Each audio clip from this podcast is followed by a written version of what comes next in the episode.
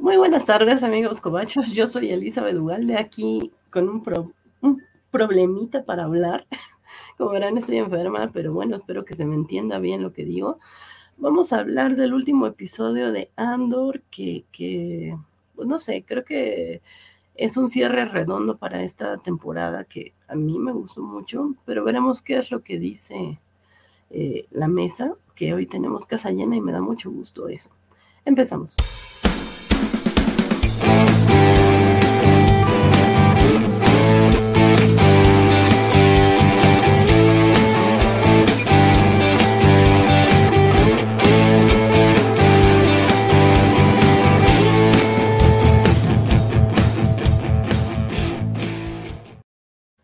Les doy la bienvenida de nueva cuenta. Hoy es jueves 24 de noviembre del 2022 y como les decía, tenemos casa llena y me da mucho gusto que eh, mm, hoy se, reintegran eh, compañeros que no habían podido estar y, pues siempre es un gusto platicar eh, con más gente. Pero vamos a darle la bienvenida desde el otro lado del charco a esta señorita bonita que me encantan sus cambios de look, ya la verán ahorita. Bienvenida. ¡Ay! Escuchan. Hola, Biscuchan. Para quien no nos está viendo, es que ya tienes el cabello rojo nuevamente. me he vuelto a poner rojo, como dije la semana pasada, el color que la, naturaleza me ha negado y la química me proporciona. Muy bien, se te ve muy bonito. También desde el otro lado del charco vamos a darle la bienvenida a nuestra querida. La señorita Melón, que se muere de ilusión de estar un día más con vosotros aunque estoy triste, no lo voy a negar, pero ilusionada. ¿Por qué estás triste? Por el capítulo. ok, sí. Eh, también eh, un poco más cerca, pero eh, no tanto también de los que estamos acá en México, es el que está más lejos de nosotros, pero bien cerca de nuestro corazón. Bienvenido. ¡Ey! ¡Qué volé! ¡Qué volé!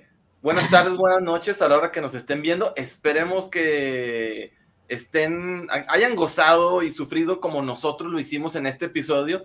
Hay un término que acuñó la hermana de Talía que es felicidades, lo siento.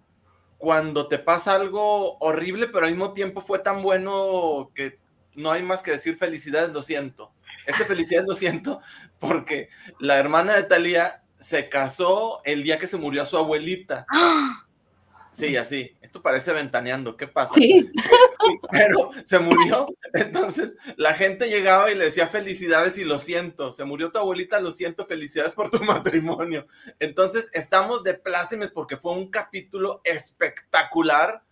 Fue, eh, fue un cierre perfecto a una serie casi perfecta.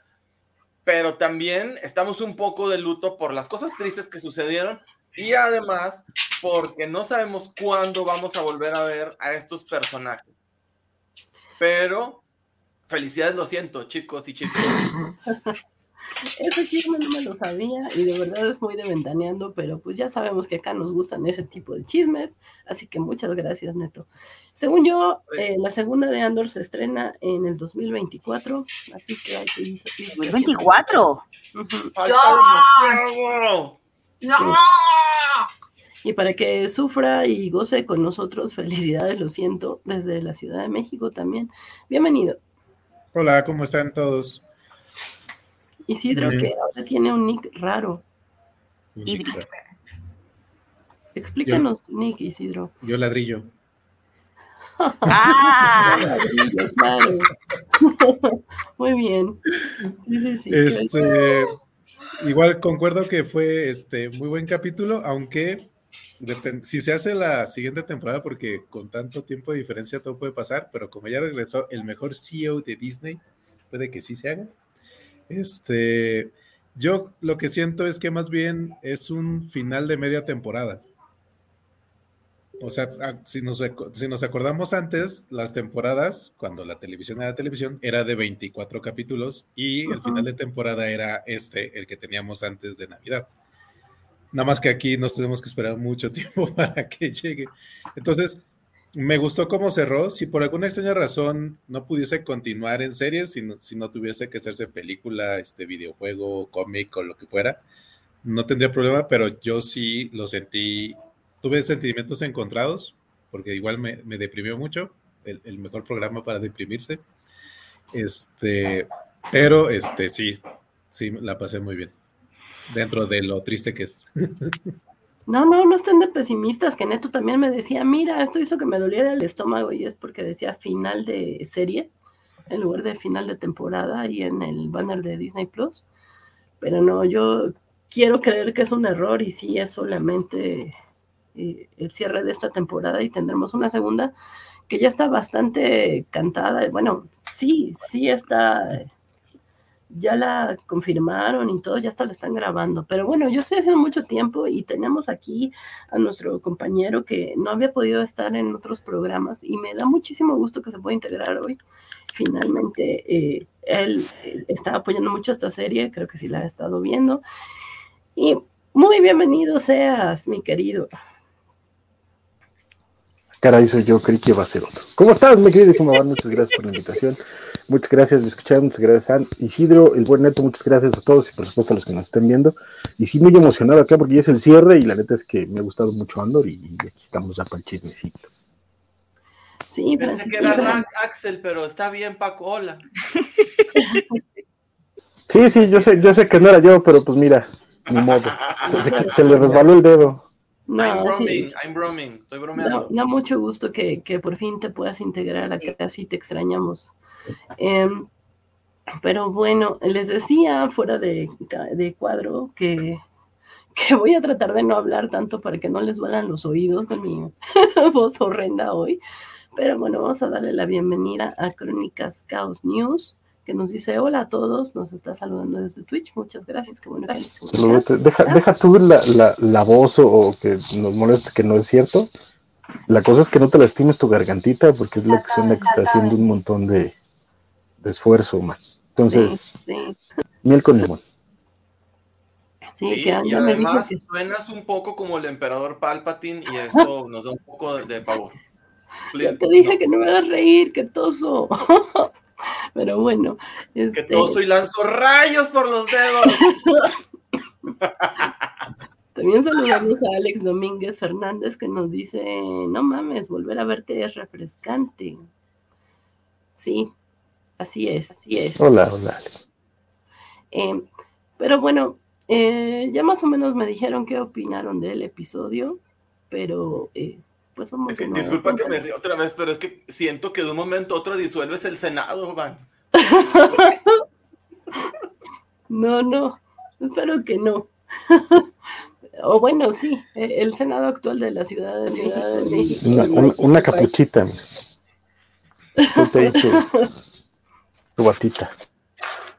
Pero bueno, ah, cuéntenme qué les pareció, si quieren el episodio y toda la temporada, como, prefieran. Empezamos con Biscuchan. Pues es que eh, esta serie para mí es magistral. Tiene un inicio, un final, eh, la serie no ha defraudado, ha ido así, ti, ti, ti, ti, ti, ti, ti, ti, ti, ti, ti, ti, ti. La última frase es o sea, hiper épica. Mátame o... Ay, tómame, mátame o tómame. Mátame o, déjame unirme a tu grupo. Sí, sí, es que o sea, no me acordaba cómo la estaba intentando eh, castellanizar, pero no me sale. Pero, o sea, increíble, o sea, es mitiquísima, de las, yo creo que de las frases más, más míticas que puede tener eh, Star Wars y que se mm, va eh, como a, a trascender. Y luego el capítulo me parece súper bonito, todo lo de Marva, cómo nos lo cuentan, toda la rebelión, todo eso me parece precioso. Nos ha dado un momento de vi súper emotivo ahí en el funeral, que ves que es un robot, pero tú le notas triste, le notas con un, con un luto, con un todo, que hasta ahora nunca me había transmitido eh, un droide. Y es que esa serie es divina, la ultra recomiendo, es maravillosa, eh, ha puesto a Star Wars a nivel que realmente estaba. Y para mí está ahí, ahí, ahí con Mandalorian. Pero muy, muy pegaditas las dos. Sí, la frase fue kill me or let me in en inglés. Kill me or let me in. Mátame o reclútame. Mátame o reclútame. O sea, flipante. Ok. Señorita Melón. A ver, a mí la serie me ha gustado mucho, pero porque a mí la política en general me interesa un montón. Entonces, eso es una serie muy, muy, muy política. Y creo que a nivel mundial, o por lo menos a nivel de España, es, está de actualidad, por así decirlo. Porque al fin y al cabo, el, imperio no deja de ser como el fascismo, por así decirlo, llevado a, la vida, al, mundo actual. Entonces es una serie que, que hace bien a, la sociedad hoy en día, para recordar por qué la gente se tiene que levantar y, luchar por, por, lo que es suyo y por lo que te van quitando poco a poco sin que te des cuenta. Entonces el discurso de, Marva me parece súper, súper potente y, es algo que, que, no hay que olvidar y parece que es que a todos se nos olvida de vez en cuando. Entonces es verdad que las series con tintes políticos hay mucha gente que, no le mola porque se aburre, le dice, es que para ver esto, pues ya tengo la vida, no, no quiero ver. Pero a mí me parece que, está muy bien llevado. Eh, mezclan Star Wars con, política 100%. Y lo que he dicho otras veces, muestran el imperio tal y como es, o sea, le odiamos. Si yo antes ya lo odiábamos porque era algo malo, ahora le odias con, mayor peso y con, y con mucho sentido, en plan de con, con causa, con conocimientos. Entonces me parece muy soberbio cómo han hecho todo el odio al, al imperio sin caer como en clichés típicos de son malos porque soy malo, porque mira, ja, ja, ja, mira cómo me río y soy un malo y voy de negro. Han puesto en contexto la, situación. Entonces me, eso me ha gustado muchísimo, muchísimo, muchísimo de la serie. Y de este capítulo me gustaría destacar mucho el personaje de Marvas, que creo que es de mis personajes más, más favoritos de, esta serie. Y, todo lo que ella ha simbolizado, al principio pareciendo que era un personaje como muy secundario. Y al final ella es la chispa, en verdad, de, todo. Entonces me parece muy, muy grande que una persona como, entre comillas, que no puede ser muy relevante en el mundo, al final sea quien inicia todo. Entonces, súper, súper, súper recomendada. Sí, sí, de acuerdo. Neto.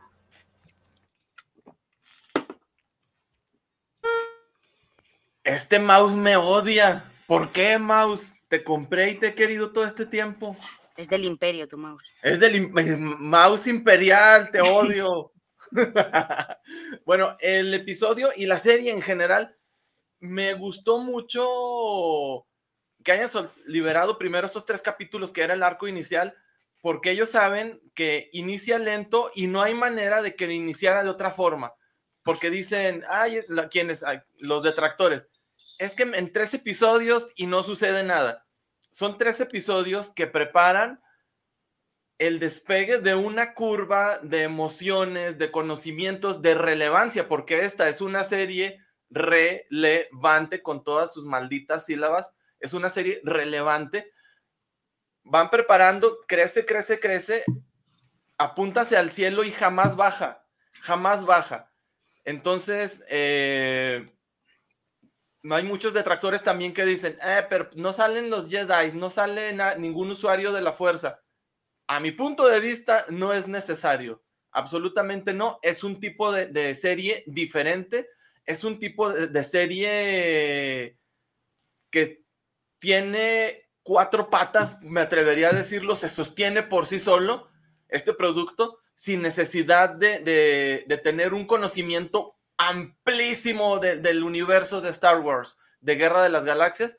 Y dice Axel, sin esos tres primeros episodios no sabe ese final tan, tan intenso en Ferrix y yo concuerdo completamente. Son primordiales esos tres episodios para que sepamos todos de dónde viene Cassian Andor y, entendamos el crecimiento que tiene al final de, este capítulo soberbio esta serie también creció mucho en popularidad. Yo me sentía muy frustrado al episodio 4, que habíamos muy pocos frikis, muy pocos ñoños y en general muy poca población mundial, en Twitter al menos, que estuviéramos hablando de esto.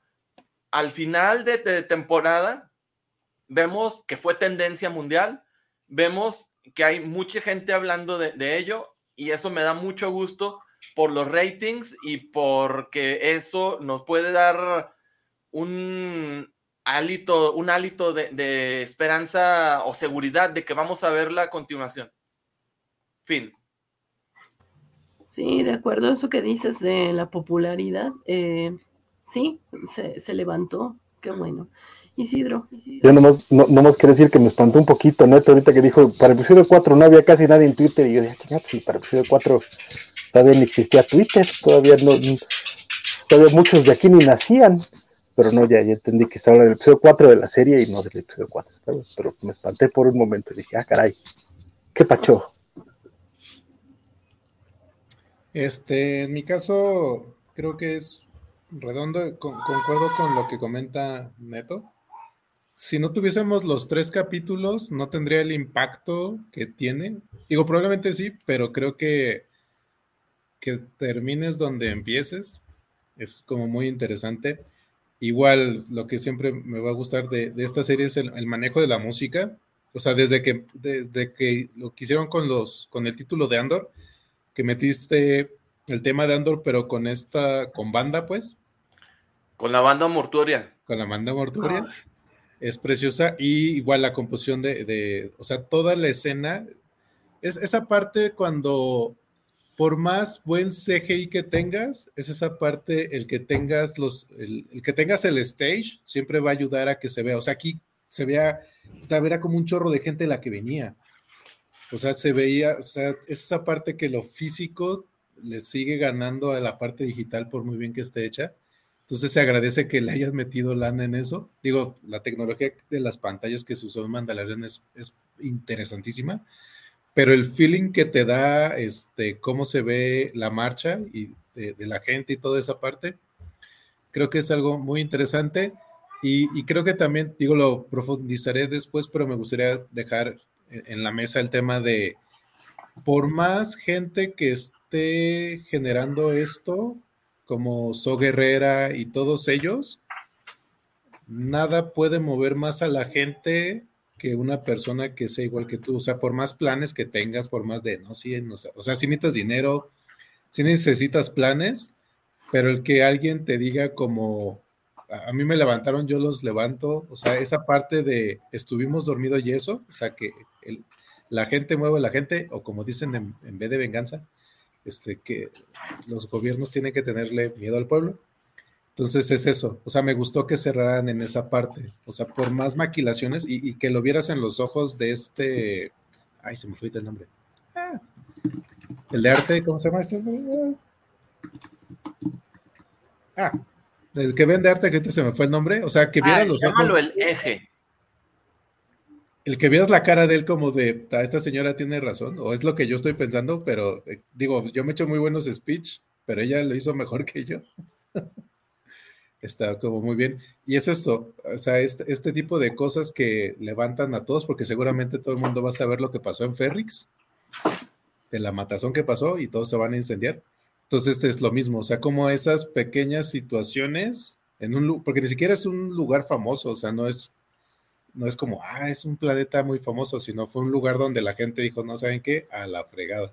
Entonces, todo eso creo que hace como muy redonda la idea y el final tal cual, o sea, la cara que hace Andor, que seguramente Biscochan va a decir, ay, que me ven así, que le dice eso, tal cual es como, "Ah, tómame o, mátame, pues, pero ya, ya estoy aquí, ya entiendo lo que se necesita, que contrasta la primera vez que él se sube a la nave, que es como que está huyendo, pero pues es- toma el trabajo porque es lo que había, y acá es como, tengo 100% certeza de lo que se necesita hacer y acá estoy. De acuerdo, Luten es el que decías. Eh, Pervertierna nos dice. Sí, yo andaba en la luna y es Luten. Y dice que de ahí entiende dónde viene Cassian, entiende que trae la vena rebelde desde casa. Qué bueno que andas por acá, Pervertierna. Francisco, Pues, eh, coincido con básicamente todos. Creo que es un gran cierre para la primera temporada. De hecho, lo habíamos dicho por ahí de, de- de- desde la primera covacharla de Andor, creo que lo que íbamos a ver era precisamente el viaje de Cassian, de, ser simplemente un eh, una persona descontenta con el régimen a convertirse en un rebelde de cepa y la persona más convencida de, de la rebelión y que, y que y fue el viaje que vimos y que creo que termina siendo satisfactorio y termina siendo bastante catártico este final en el que eh, ves cómo esta pequeña población decide enfrentarse a, a- la guarnición del imperio en, su pueblo. Eh, por ahí la buena de Sophie puso un tweet que me, que me gustó mucho. Cuando me muera, pónganme en un, en un ladrillo y golpeen, con, y, golpeen fascistas con, con, el ladrillo, cosa que me, que me, gustó mucho y que creo que es, es, muy, muy cierto, porque al final de cuentas es eso, Marva nunca terminó de luchar contra el imperio, hasta después de muerta les estaba dando sus opacos al imperio y eso me, me, gusta mucho. Y, y, hay algo que me gusta mucho de cómo redondean cosas, tal vez sería un comentario para después, pero creo que, que ahorita como para redondear un poquito la idea de todo lo que han estado diciendo, me parece pertinente. No recuerdo si fue en este episodio o en el anterior cuando Andor está repasando el manifiesto que le dio eh, el chavito que conoció en... Es en este. En este, en este. ¿En este? Ok. Sí, cuando, sí, cuando regresa, anda en la noche, la noche, ahí se pone a leer, pone a leer escucharlo, escucharlo. Y, y, y, y, te, y te dice la voz en off que no hay nada este, más, que, que tenga más miedo que un, que un gobierno opresor, que un gobierno tiránico, que, que, que, esta gente que, que, tiene que ejercer así el poder para, para sentirse seguros, porque en realidad están muriendo de miedo. Y cuando terminas en la escena final, ves que las dos personas más mamonas de todo el imperio se están muriendo de miedo en, en, en este lugar, ¿no? Que eran el, el, sujeto al que convirtieron en comandante en, en Ferrix, que de pronto, de, de, ser este sujeto que ladraba órdenes, de pronto no sabía dónde esconderse, y la otra era Dedra que al, a los primeros catorrazos ya también estaba, muerta de, de, pánico, tampoco la culpa, estaba en medio de la muchedumbre, pero este, de nuevo, o sea, si, si era tanto su, su, sensación de poder y que todo el mundo podía, tenía que rendirse ante ellos, pues se, se les acabó muy rápido, ¿no? Y eso es bastante poderoso y de nuevo habla de, de todo el viaje de, de la serie, ¿no? Que al final de cuentas mientras que empezamos con un, con un Cassian que las pasó bastante terribles durante la temporada y lo vimos desde el principio con mucho miedo, desde la primera vez que lo agarran en la calle, estos dos guardias de seguridad privados, este, y los, los, se, se, ve obligado o se siente obligado a matarlos. Y a partir de ahí empieza un viaje de miedo a lo largo de, de 12 episodios, y en este episodio, por el contrario, es el que termina diciendo o me matas o me, o me, o me unes a la rebelión. ¿no? Y eso, insisto, cuando tienes claras las convicciones, debe estar mucho más poderoso que, que las personas con los blasters en este caso. Sí, sí, lo que, lo que mencionaba creo que Isidro, de la gente que está cercana a ti, es más poderoso su discurso que, que el de alguien lejano, ¿no? Que, que el del mismo su Guerrera y demás. Eh, por favor, léenos lo que pusiste en el chat privado. Ah, que yo he dicho que, que realmente es súper, es, es, esto es un milagro eh, del mundo, que hay una mesa en la que ninguno de los participantes eh, aporta hate sobre la serie y esto es algo que solo Diego Luna podría lograr. Diego, te quiero. Guapo. Sí, es, es curioso que... Es que nadie, todos tenemos palabras de felicidad eh, absoluta, todos nos ha encantado el cierre, nadie ha puesto ni una, ni se la pega. O sea, nadie. Y es que es redonda la serie. Es que sí, realmente para mí ha sido una serie sorpresa. Eh, no esperaba tanto de ella, pero creo que es eh, la consecuencia de algo, de algo, que está muy bien planeado, está escrito de una manera en la que tomas en cuenta todo, ¿no? O sea, saben a dónde quieren llegar, saben en cuánto tiempo quieren llegar y lo desarrollan muy bien. Cada uno de los personajes que nos presentó esta serie tienen algo entrañable, tienen algo bello y estás, te das cuenta que no están de más. O sea, tarde o temprano eh, un personaje va a retumbar. La, semana pasada que Biscuchan preguntaba que cuáles eran las muertes que más nos habían dolido, yo mencionaba que la del papá de este niño, eh, de Will, Pack, porque se me hizo una muerte muy cruel y que no se había mencionado demasiado. Pero ya vimos que no se mencionó porque esa muerte retumba en su hijo y crea toda esta consecuencia que vemos acá. Pero bueno, eh, eh, todo el chat está preocupado por mí. Muchas gracias. Muchas gracias a Yus, Alex Guerra, eh, digo, Alex García. Eh, sí, también saludamos a Alex Guerra, Pervertierna, que ya la saludé, a Luchamex. Uh, también por ahí andaba Javier Saurio, Axel, Alex Domínguez. Muchas gracias por estar acá. Trataré de no hablar para que no les duela cuando hablo yo. Pero bueno, eh, Isidro, te voy a tomar la palabra y tú nos vas a dar la reseña, por favor, porque queremos una, una reseña este, micro, micro. Así que yo sé que tú puedes. Llegó Andor a Félix y se fue. Fin. ah, no es cierto. Este, la historia la, vamos a ver casi toda desarrollada en Ferrix, como es lo que habíamos estado esperando. Entonces, eh, hay una parte donde estamos en Coruscant, donde vemos o nos dan, nos hacen saber que la célula rebelde que sabíamos que le iban a dar crank, le dieron crank. Entonces, eh, eso nos los hacen saber y ahí cerramos esa parte de que sí se murió esa célula. Por otro lado, tenemos a Mod Modma, que aplica la de, pues vamos a aventar al marido mala onda al fuego. Entonces, aquí lo que hace es que en una, salen de una cena o una reunión, y pues como pues ya sospechábamos que el chofer era un espía, entonces le dice, le dice al esposo, oye, ¿por qué apostaste tanto? ¿Y quién te está dando tanto dinero? Y el otro de, no, pues no sé de qué hablas, mi vida, este, yo no me compré esas figuras. No, no es. Entonces, este, estaban en descuento. Entonces, pues obviamente ahí lo que sucede es que el chofer, pues tal cual, va a dar el pitazo acá con los del BCI o del IBS, que le dice, no, pues es que parece que el esposo anda en malos tratos ahí. Entonces, pues ya. Y la otra parte es que ya vemos en una escena en la que no tenemos diálogos, que está bien bonita, donde vemos que presenta a la hija, su hija Mon con acá el Gandaya. Entonces, pues tal cual, Nada más sabemos que lo que habíamos sospechado que si la dejaba o no la dejaba, todo parece indicar que mínimo si los presentó. Y ahí pasaría lo de Mon Y en Ferrix lo que sucede es que pues todo el mundo anda cazando a Andor. Entonces, este, tal cual.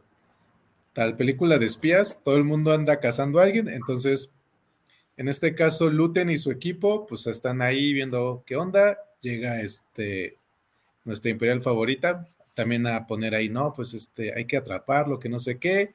La gente de Ferrix del Imperio a fuerza se quería echar a Andor porque cada vez que podían es como de, pero ¿y si lo matamos? Y la otra, no, no lo van a matar, hay que capturarlo.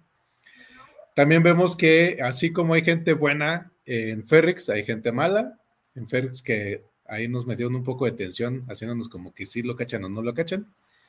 Este, porque hay uno, el, el afroamericano que vimos al principio de en Ferrix, vemos que eh, emborracha con el que el capítulo pasado recibe el mensaje. Le dice, te invito a una copa, amigo, y pues, obviamente le soltó la lengua. Y en este caso, el amigo de Andor, este, toda la gente le dicen que, está esta, a este, el que vemos aquí en pantalla, es un traidor y se muere cual perro. Al que ya no vimos fue al grandote, ya no, ya no nos alcanzó el presupuesto para meterlo por ahí, entonces. Muy caro. Y este, lo que sucede es que todos esperan que se inicie la procesión para que entonces, pues, ver dónde está Andor. Entonces, Andor ahí, este, utilizando los contactos que tiene en Ferrix, pues, trata de encontrar una manera de salvar a Vix. Este, y en el Inter, pues, le dicen que este, lo, su mamá le dejó un mensaje de que pues, lo que había pasado no había sido como su culpa, porque de repente entró en modo de me voy a echar a todos y todos, no, cálmate, cálmate, este Diego, no, no, te pongas loco. Entonces inicia la procesión y mientras se está haciendo todo lado de la procesión y traen a, este, a Marva ya en ladrillito, este, la gente que está en el hotel, que es esta parte de la base, tenemos como que llegaron cosas o estaban sacando material y se adelantó la marcha o adelantaron la marcha, entonces se ponen ahí todos a cual este policías este para estar encapsulando a la gente. Entonces hay una eh, la, marcha con, esta Marvena llega. Este se, se hace una este una proyección holográfica donde explica cuáles son las razones que ella tiene, o cuál es como, por qué tenemos que despertar contra el imperio. Ahí se desata la locura. Entonces, este, el personaje que comentaba Van, eh, el hijo del chatarrero eh, que vimos que armó una bomba, la lanza, explota la bomba, la gente huye. Entonces ya aquí es dispárenle a todos los que puedan. Empieza la matazón. Entonces, este, vemos que pues los diferentes personajes, este, en este caso, este, Andor se escapa con Vix aprovechando todo el relajo. Luten también se, se escapa. Este, Vix y Andor, este, vemos que los llevan a este, van donde están las naves desde el principio de la temporada que vimos que de donde se quiere llevar la nave. Pone a todos a sus amigos a salvo, le explica este, a la pilota, no, pues este, te, vas bajito y luego ya vétele todo para que te escapes. Entonces, ya sabemos que se van a ir. Este, en este caso, Luten regresa a su nave y ahí se cuenta con Andor y Andor le dice lo que habíamos comentado de tómame o déjame. Y en el caso de los imperiales, este, el, el mejor, este, esta Debra, este, vemos que ahí tiene una escena ahí casi que se besan porque la salvan de la muerte, porque le iban a dar, la salva este, el, personaje que conocimos al principio de la temporada que, que se quería echar Andor, aquí este, hay una escena de tensión ahí que dijimos, bésala, bésala, ¿cuál sirenita? ¿Qué pasa? Entonces, este, no, y pues entonces se hizo todo este despapalle y ya, ahí acabó. Muchas gracias, Isidro. Muy bien. Qué hermoso, qué hermoso. Gracias. No, tú no, eh, tu narración. Gracias también. bueno, ¿qué les parece si empezamos a hablar justo de Mon Mothma, que es la que... Me acomodo. Hay dos escenas importantes de ella, eh, que de hecho son las únicas del episodio. Una eh, está hablando con su marido en el carro, bueno, en su nave, auto, como se le llame, eh, y es muy claro que está como que tratando de crearse una pantalla, porque ella sabe que, que el chofer la espía. Y sí, vemos en la escena como el chofer anda parando oreja a pesar de que le dijeron, queremos privacidad y eh, empieza a dar un discurso como de, no, pues es que el dinero que te gastas, no sé de dónde lo sacas y no sé qué. Y le funciona este discurso porque luego eh, el espía va y le dice a este otro general, eh, pues todo lo que escuchó, dice, ah, tiene sentido por los movimientos extraños que han hecho. A mí me consternó un poco esta situación porque aunque aparentemente ya había eh, tenido este escape para justificar sus gastos, finalmente sí decide eh, presentar a la hija. Yo creí que no lo iba a hacer. Me hubiera gustado que no lo hiciera porque así como Lucen nos estaba mostrando cómo te tienes que ensuciar las manos para poder luchar contra el imperio, creí que tal vez ella iba a encontrar una manera de no hacerlo. Ya vimos que no. Eh, ¿Qué opinan? Yo, sí puedo, puedo. Sí, sí, claro. Bueno, yo opino que esto fue plan con maña. Tienes una hija nefasta, tienes una hija que se opone a todo lo que tú dices, pues la vendo pues la vendo y quedó como la heroína que sacrificó incluso a su hija por la rebelión. ¡Qué bravo! Grande, grande eres, Mon Mothma. Y además, sabemos, sabemos, sabemos que tanto campañas políticas en Latinoamérica al menos como otras circunstancias son financiadas por el narcotráfico y la rebelión intergaláctica no fue la excepción obviaste un punto muy importante, Van, pero yo voy a rectificar el camino de este show y voy a hablar cómo todo era oscuro, cómo era, era estaba cubierto de nubes negras. Entonces Mon Mothma hace esto, se quita su capa, de entre las nubes sale un rayo de sol y le ilumina su pecho, su pecho hecho en la gloria, no, no, no, no. Salieron palomas al vuelo, así. Eh, lo, escribí todo, lo escribí perfectamente aquí la descripción. Fue la escena más erótica y sensual. Incrementó los niveles de humedad en todas y cada una de las habitaciones de los frikis, de los ñoños. O sea, marcó, eh, eh, en serio, sensación de temperatura subió 5 grados. Humedad subió 25%. Así fue, yo tomé nota de todo. Eh, es más, el nivel del mar subió también cuando Mon Mothma se abre el escote y podemos ver el principio de su pecho. qué cosa tan hermosa. Y además, qué, qué mujer tan inteligente. Embarró al marido con cosas de su pasado porque si investigan, van a descubrir que efectivamente el hombre era un ludópata, un sucio ludópata, que osa ponerle las manos a Mimón Mothma. Ese sucio ludópata solo fue exhibido un poco, se zafa, ya no le debe dinero a Hacienda, ya no le van a preguntar, eh, ¿usted en qué se gastó su dinero? Solo va a decir, ay, pues este cabrón que se gasta el dinero de mis ahorros, de mi familia en sus juegos. ¿Hay manera de comprobarlo? No, pues porque se lo gastó en un casino ilegal. Y nadie va a sospechar, Mon Mothma para reina de la galaxia.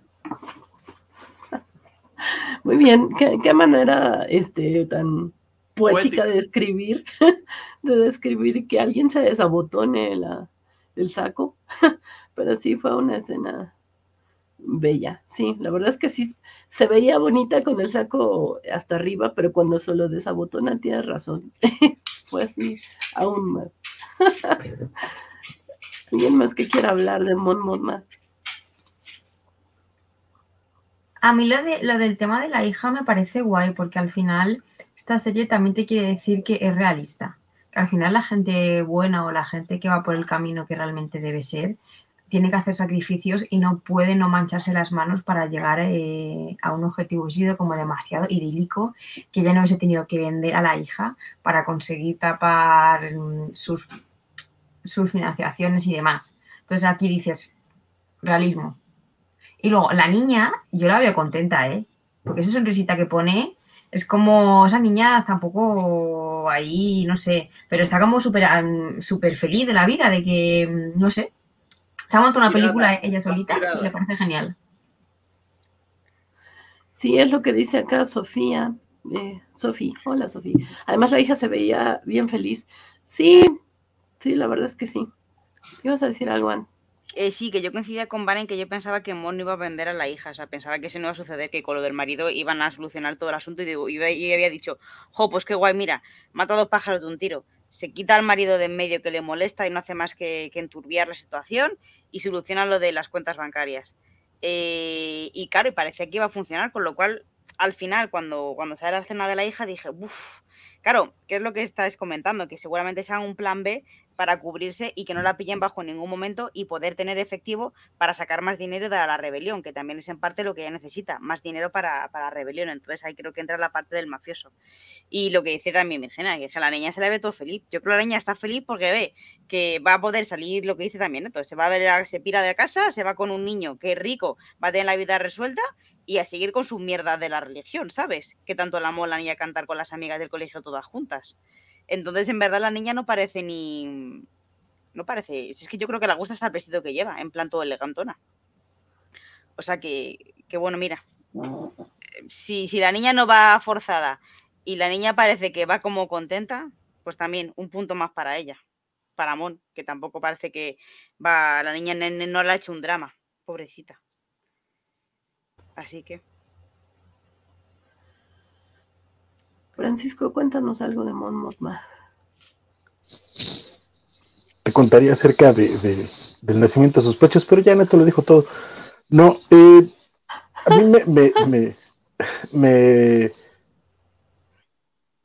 me, gusta mucho precisamente eso, ¿no? Que no hay, eh, como, como mencionabas, el hecho de que quieras mantenerte puro no, no implica que no tengas que pagar ciertos precios o hacer determinadas cosas, ¿no? que esa es la, parte, de, y, ha sido desde el principio la parte importante de esta, de esta serie, incluso desde Rogue One, ¿no? Eh, y lo, he dicho mil veces, la neta es que eh, Star Wars y George Lucas en general se nota que sabe de política lo, que un niño de cinco años, ¿no? Y se, y se, se traspasa a, las películas. Las películas eh, son conflictos de buenos contra malos. El imperio es malo, pues porque te lo dicen, ¿no? Y porque hay un güey con una espadota que se llama Darth Vader y, ya no, y, básicamente porque te lo dice la princesa Leia y, punto, ¿no? Y los buenos también son buenos así de, un nivel de, pues sí, mira, vamos a hacer las cosas bien y tal, con, sea con excepción de Han Solo, pero incluso entonces. Eh, y en, ya en Rogue One hay, hay gente tomando decisiones complicadas para, para servir a la, a la rebelión. Este, de, las películas no voy a hablar, porque son todavía peores, pero en el caso de, de, de, de Rogue One, ya te abre con un, con un rebelde que incluso mata a un compañero con tal de salvar a la rebelión, con tal de, conseguir la misión. Y todo, y todo el proceso, él, él está muy dispuesto a dejar morir a, a Jean Erso o de, o de sacrificarla por el bien de la rebelión en todo caso. Y hasta que la, historia se empieza a, desenfrenar y se termina sacrificando él mismo y Jean y, todos los que fueron con ellos ah, para con tal de conseguir los premios de la Estrella de la Muerte y algo y no podíamos esperar algo menos en esta serie la verdad es que era por la razón por la que me emocionaba mucho desde que la anunciaron y no me no me decepcionó al contrario la verdad es que me superó mis expectativas que ya eran altas la superó por por por mucho. O sea, le falta dos pasos para hacer Star Trek a esta madre. Y, este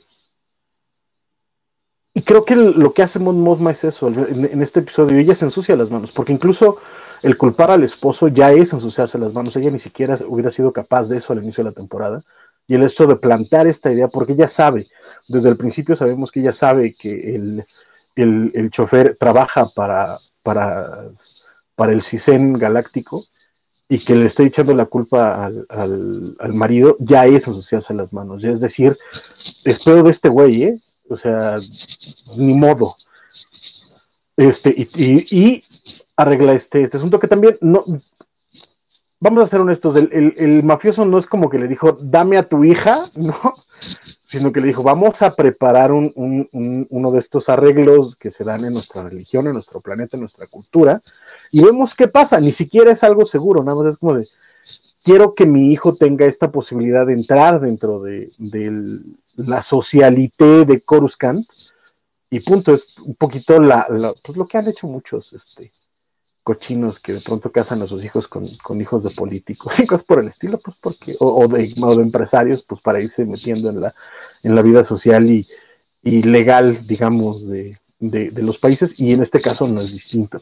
Y Mothma simplemente lo acepta por eso, porque sigue comprometida con la rebelión y sabe que no va a poder seguir en ese trabajo si no logra tener estos, estas, por un lado el dinero, por supuesto, y por otro lado los apoyos y las, eh, los red herrings para, para, para el imperio. Y por eso, pues es lo que hace, lo que hace en este episodio, porque hasta ahora no lo habíamos visto así.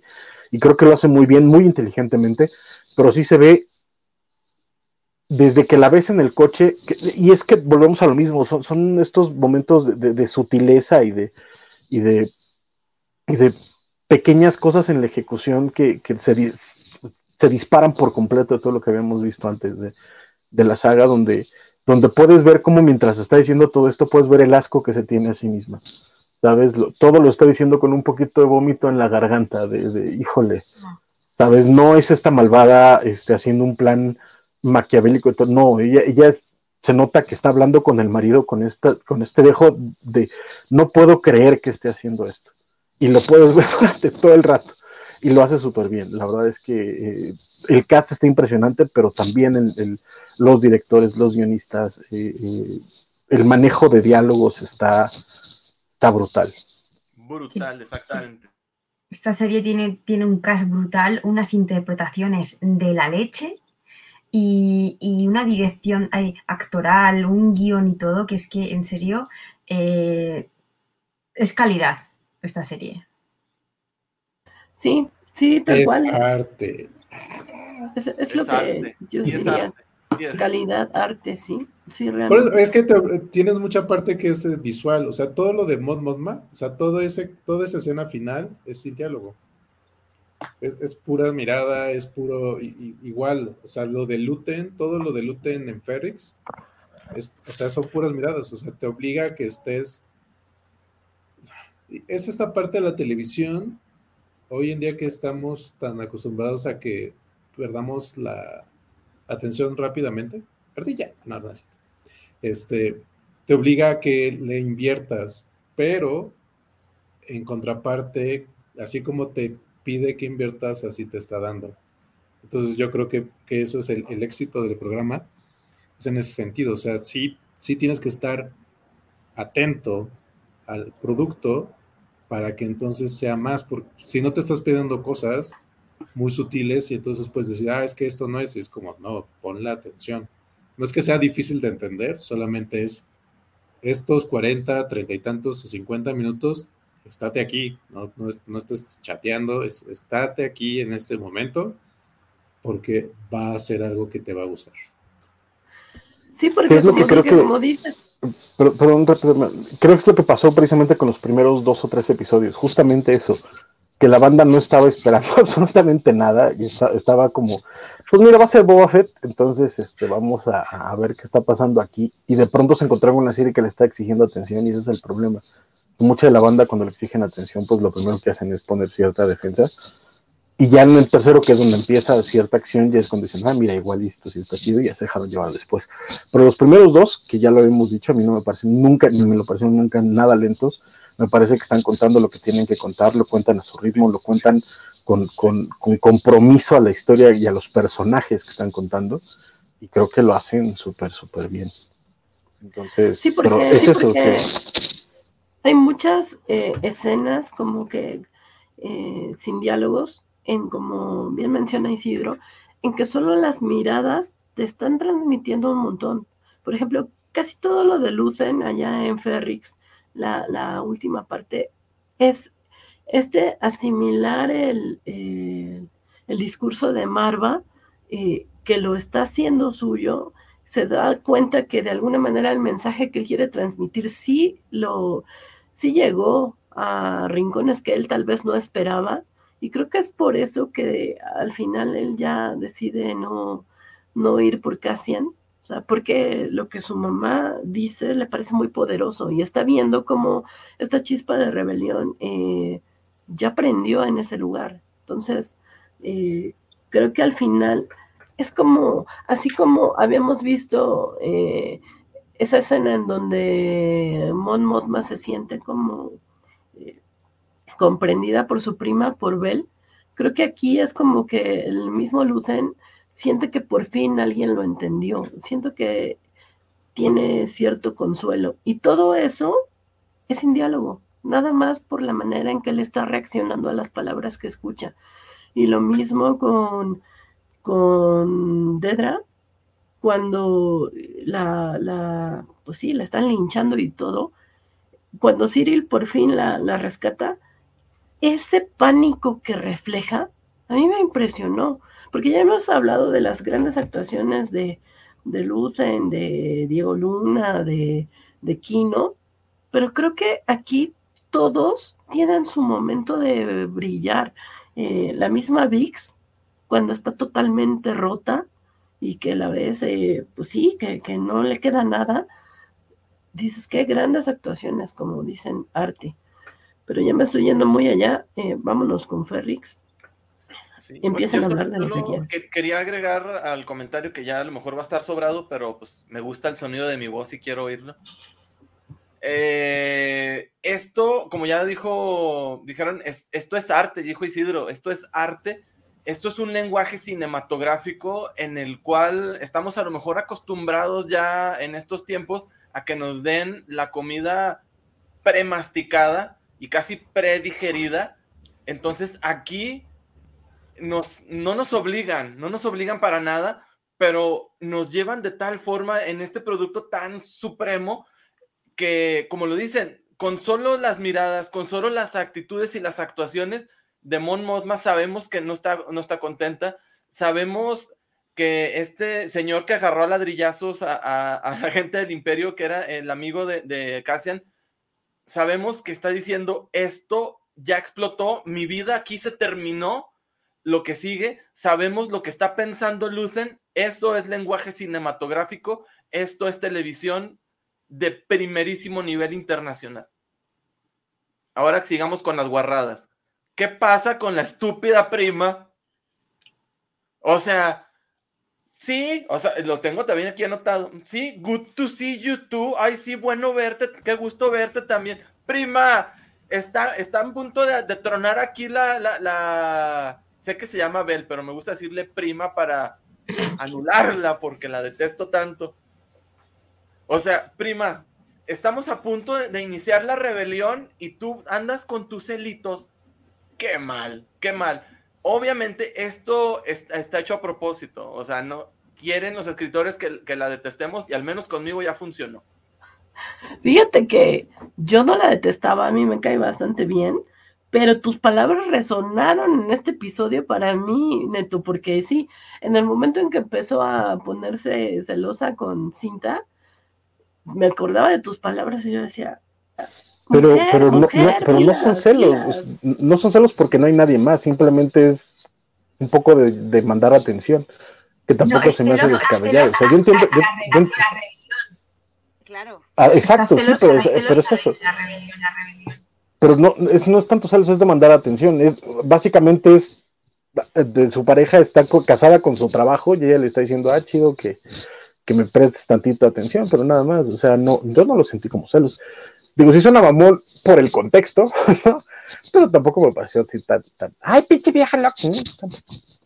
No, es que. a mí tampoco me pareció tan mal el marido de Mon Mothma, nada más quiero aclarar, no, sé. pero esto fue, aquí desembocó, pero desde el, desde el capítulo pasado, en la mesa que tuvimos, yo les dije, todos están en, en, el proyecto y su proyecto no es la rebelión, su proyecto eh, eh, es con, con, la con esta cinta. O sea, no está comprometida, pero es parte del personaje y está genial. O sea, lo que dice Neto es que en lugar de enfocarse con lo que tienen que hacer como cinta, si está enfocada, ella lo único que está preocupada por la misma cinta y, no está viendo todo lo que ocurre alrededor. Se está distrayendo y está distrayendo a la otra. Es lo que dice Neto. Pero, pero tampoco hizo alguna barrabasada así como de, o sea, creo que el personaje es dentro de lo lógico porque digo, no todos pueden ser este Luten y Maverna y así de desinteresados en pro de, del cambio. O sea, aquí es, es esa parte extraña de, entiendo lo que estamos haciendo, pero es esa parte que el afecto te va a generar, que es egoísta. Es egoísta. Pues, pero un besito, ¿no? O sea, el amor tiende a ser, a ser egoísta en ese sentido de no quiero que reverberancia en un trabajo peligrosísimo. Exacto, o sea, yo, yo, estoy de acuerdo, vamos a matar todos los Stormtroopers que podamos, pero un besito de vez en cuando, no seas así, o sea, caliéntame el boiler un poquito a veces, ¿no? No estaría mal. Yo te veo reaccionar, reaccionar y no dices nada, por favor, opina. Claro, a ver, es que yo estoy un poco con Neto, es verdad que es que a mí el Bell me parece en ese sentido un poco, a ver, chica, hay algún creo que un poco más con este concepto, en esta situación, en este momento en el que me voy ahí a verte a Ferrix porque está sucediendo algo importante, creo que es más importante lo que está sucediendo que en, sí la relación de ellas dos. Es que hay un momento en el que ya la vez, aparte de la ventana, en plan de hazme caso y la otra está haciendo guardia y está preparando cosas de la rebelión. Entonces es en plan como, chica, de verdad que igual hay otros momentos en los que puedes demandar atención, no justo en ese momento en el que ella está haciendo algo importante. Que yo estoy de acuerdo en lo de que sí, que de vez en cuando algún momento de, relajación pueden tener juntas, pero no demandar esa atención en un momento importante. Y justo en ese momento, en ese momento estaba sucediendo todo. Estaba sucediendo todo, pero no las estaba persiguiendo nadie, no había nadie encima de ellas. estaban, estaban, estaban recogiendo, estaban, no, de hecho estaban recogiendo ya las cosas, ya se estaban yendo. O sea, ni siquiera fue como de, de, no, no, no, es como que le estuviera jaloneando de la ventana de no veas, no, no peles, no vayas, no peles, no, estaban recogiendo las cosas, nada más fue como de, oye, a mí también me da gusto verte, that's it. Yo siento un besito, que... Un besito, un besito, o sea, neto, neto, neto, así, en, en medio de la talacha, un besito de, mm, chiquita, gracias por venir. neto, neto. Yo siento que en parte. Pero estaba invitada realmente o se autoinvitó la prima. Porque a lo mejor ni siquiera Cinta quería que estuviera ahí. Y dijo, ah, pues yo voy ahí en plan para estar. Cuidado, cuidado. Era su coche, era su coche. básicamente, sin, sin, sin, sin, ella, Cinta no salía del planeta. Yo por ella. Yo siento que de alguna manera, manera que de alguna manera están haciendo esto, o bueno, presentaron este tipo de relación como para darnos a entender que la rebelión está eh, pues en gente normal que tiene derecho a, querer a otros y demás. O sea, cualquier ser humano que se enamora y todo, pues igual y puede abrazar una rebelión, ¿no? Pero sí creo que le exageran, eh, porque sí, o sea, entiendo lo que dice Francisco, pero o sea, si estás en un momento de tensión donde tienes que estar alerta totalmente a, a quién te puede venir a, atacar. Y, pues no, ella está sí muy obsesiva, porque es eso, está, De, está de, yo, lo pensé, yo lo pensé sí, pero cuando Lute no le dice nada, también fue, porque yo pensé que Lute le iba a decir como de, ah, vas a distraerla, o digo, en cualquier otro guion sería como lo normal, ¿no? y, luego haría alguna barrabasada y entonces pasaría algo malo. Pero aquí si te das cuenta, como que ella, él entiende cómo es ella y, sabe que no va a ser como algo peligroso. Entonces, o sea, entiendo el, punto de todos ustedes que sí podría, no es el momento más adecuado, pero cuando estás a punto de morir, quieres tener un besito. A ver, a ver, es que son, momentos, diferentes, porque no es en plan rollo vamos, rollo, vamos a morir ahora. Estamos en tensión, Estamos en tensión no es tan fuerte la que fuerte, la que no pincha los No sé, a ver, creo que creo que lo que no podemos decir es que la prima tiene no tiene compromiso con la rebelión, ¿sabes? O sea, no es como que sea no, no es como que sea ahí cualquier inventada nomás siendo rebelde por, porque, porque está guay, ¿no? En eso estamos de acuerdo. la onda es que Cinta, si es su vida es la rebelión, su vida es este, es este proceso ahí extraño. Y lo único que hizo la prima fue decir, a mí también me dio gusto verte, mija, y ya. Y la otra fue la que dijo, ay, ponte seria, muchacha, ¿qué tal? O sea, de nuevo, un besito, un besito hubiera solucionado todo y siguen en chinga, y es más, ni dos segundos les quita el besito que, hablando de besito, mi Sofía andaba diciendo que se tenían que besar sí o sí, o si no se iba a enojar mucho. No se besaron, Sofía, cuéntanos. ¿Te molestó que no se besaran? ¿O, crees que es normal, natural, se dio natural? Nos dice Javier Saurio, la mitad de este panel tiene atole en las venas. concuerdo, contigo, concuerdo contigo, hermano. No, Javier, pero pues es que en serio hay que concentrarse cuando se tiene uno que concentrar, pues está tu vida en juego. Pero bueno, eh, eh, dejemos a la pobre romántica, chao. Dejemos a la pobre Bel y vámonos con Cassian. Que, Chicos, yo estoy a punto de despedirme, pero de nueva cuenta les agradezco mucho la invitación. Eh, me faltaron aquí varias cosas de decir, pero pues básicamente es la, tristeza que yo voy a de no tener estos miércoles fabulosos que estaba teniendo de capítulo de estreno de, Andor y además capítulo de estreno de Mob Psycho 100. Me compré este libro que me lo han recomendado mucho, Star Wars Cosecha Roja, que habla de zombies y Guerra de las Galaxias ya les iré contando cómo, cómo me va. Va a ser un paliativo. Yo sé que el no ver a Mon Mothma en las pantallas, a pesar de que lo voy a poner todos los capítulos en slow motion una y otra vez, no va a ser suficiente, pero hay que ser fuertes y seguir adelante, amigos. Nos vemos pronto. Larga vida a la rebelión. Muchas gracias, Nento. Gracias por integrarte. Gracias a todos. Qué gusto. Bye. Bueno, em, nos dice Sofi que fue la decepción y porque tenían que confirmar su lesbianismo y no lo hicieron, aunque lo de Closet cree que fue un guiño. Yo la verdad ni noté lo de Closet. Pero es que Que le dice, eh, el, armario estaba, eh, hay que recoger el armario y le dice, no, el armario está vacío. En plan, ya hemos salido fuera del armario. Ah. Pero según yo queda muy claro que sí son pareja, ¿no? O sea... Si lo dicen, de hecho. No creo que a estas alturas alguien lo dude. Eh, nos dice Yus que eh, él ni notó nada de esa molestia de la prima y nos dice Ricardo Gutiérrez.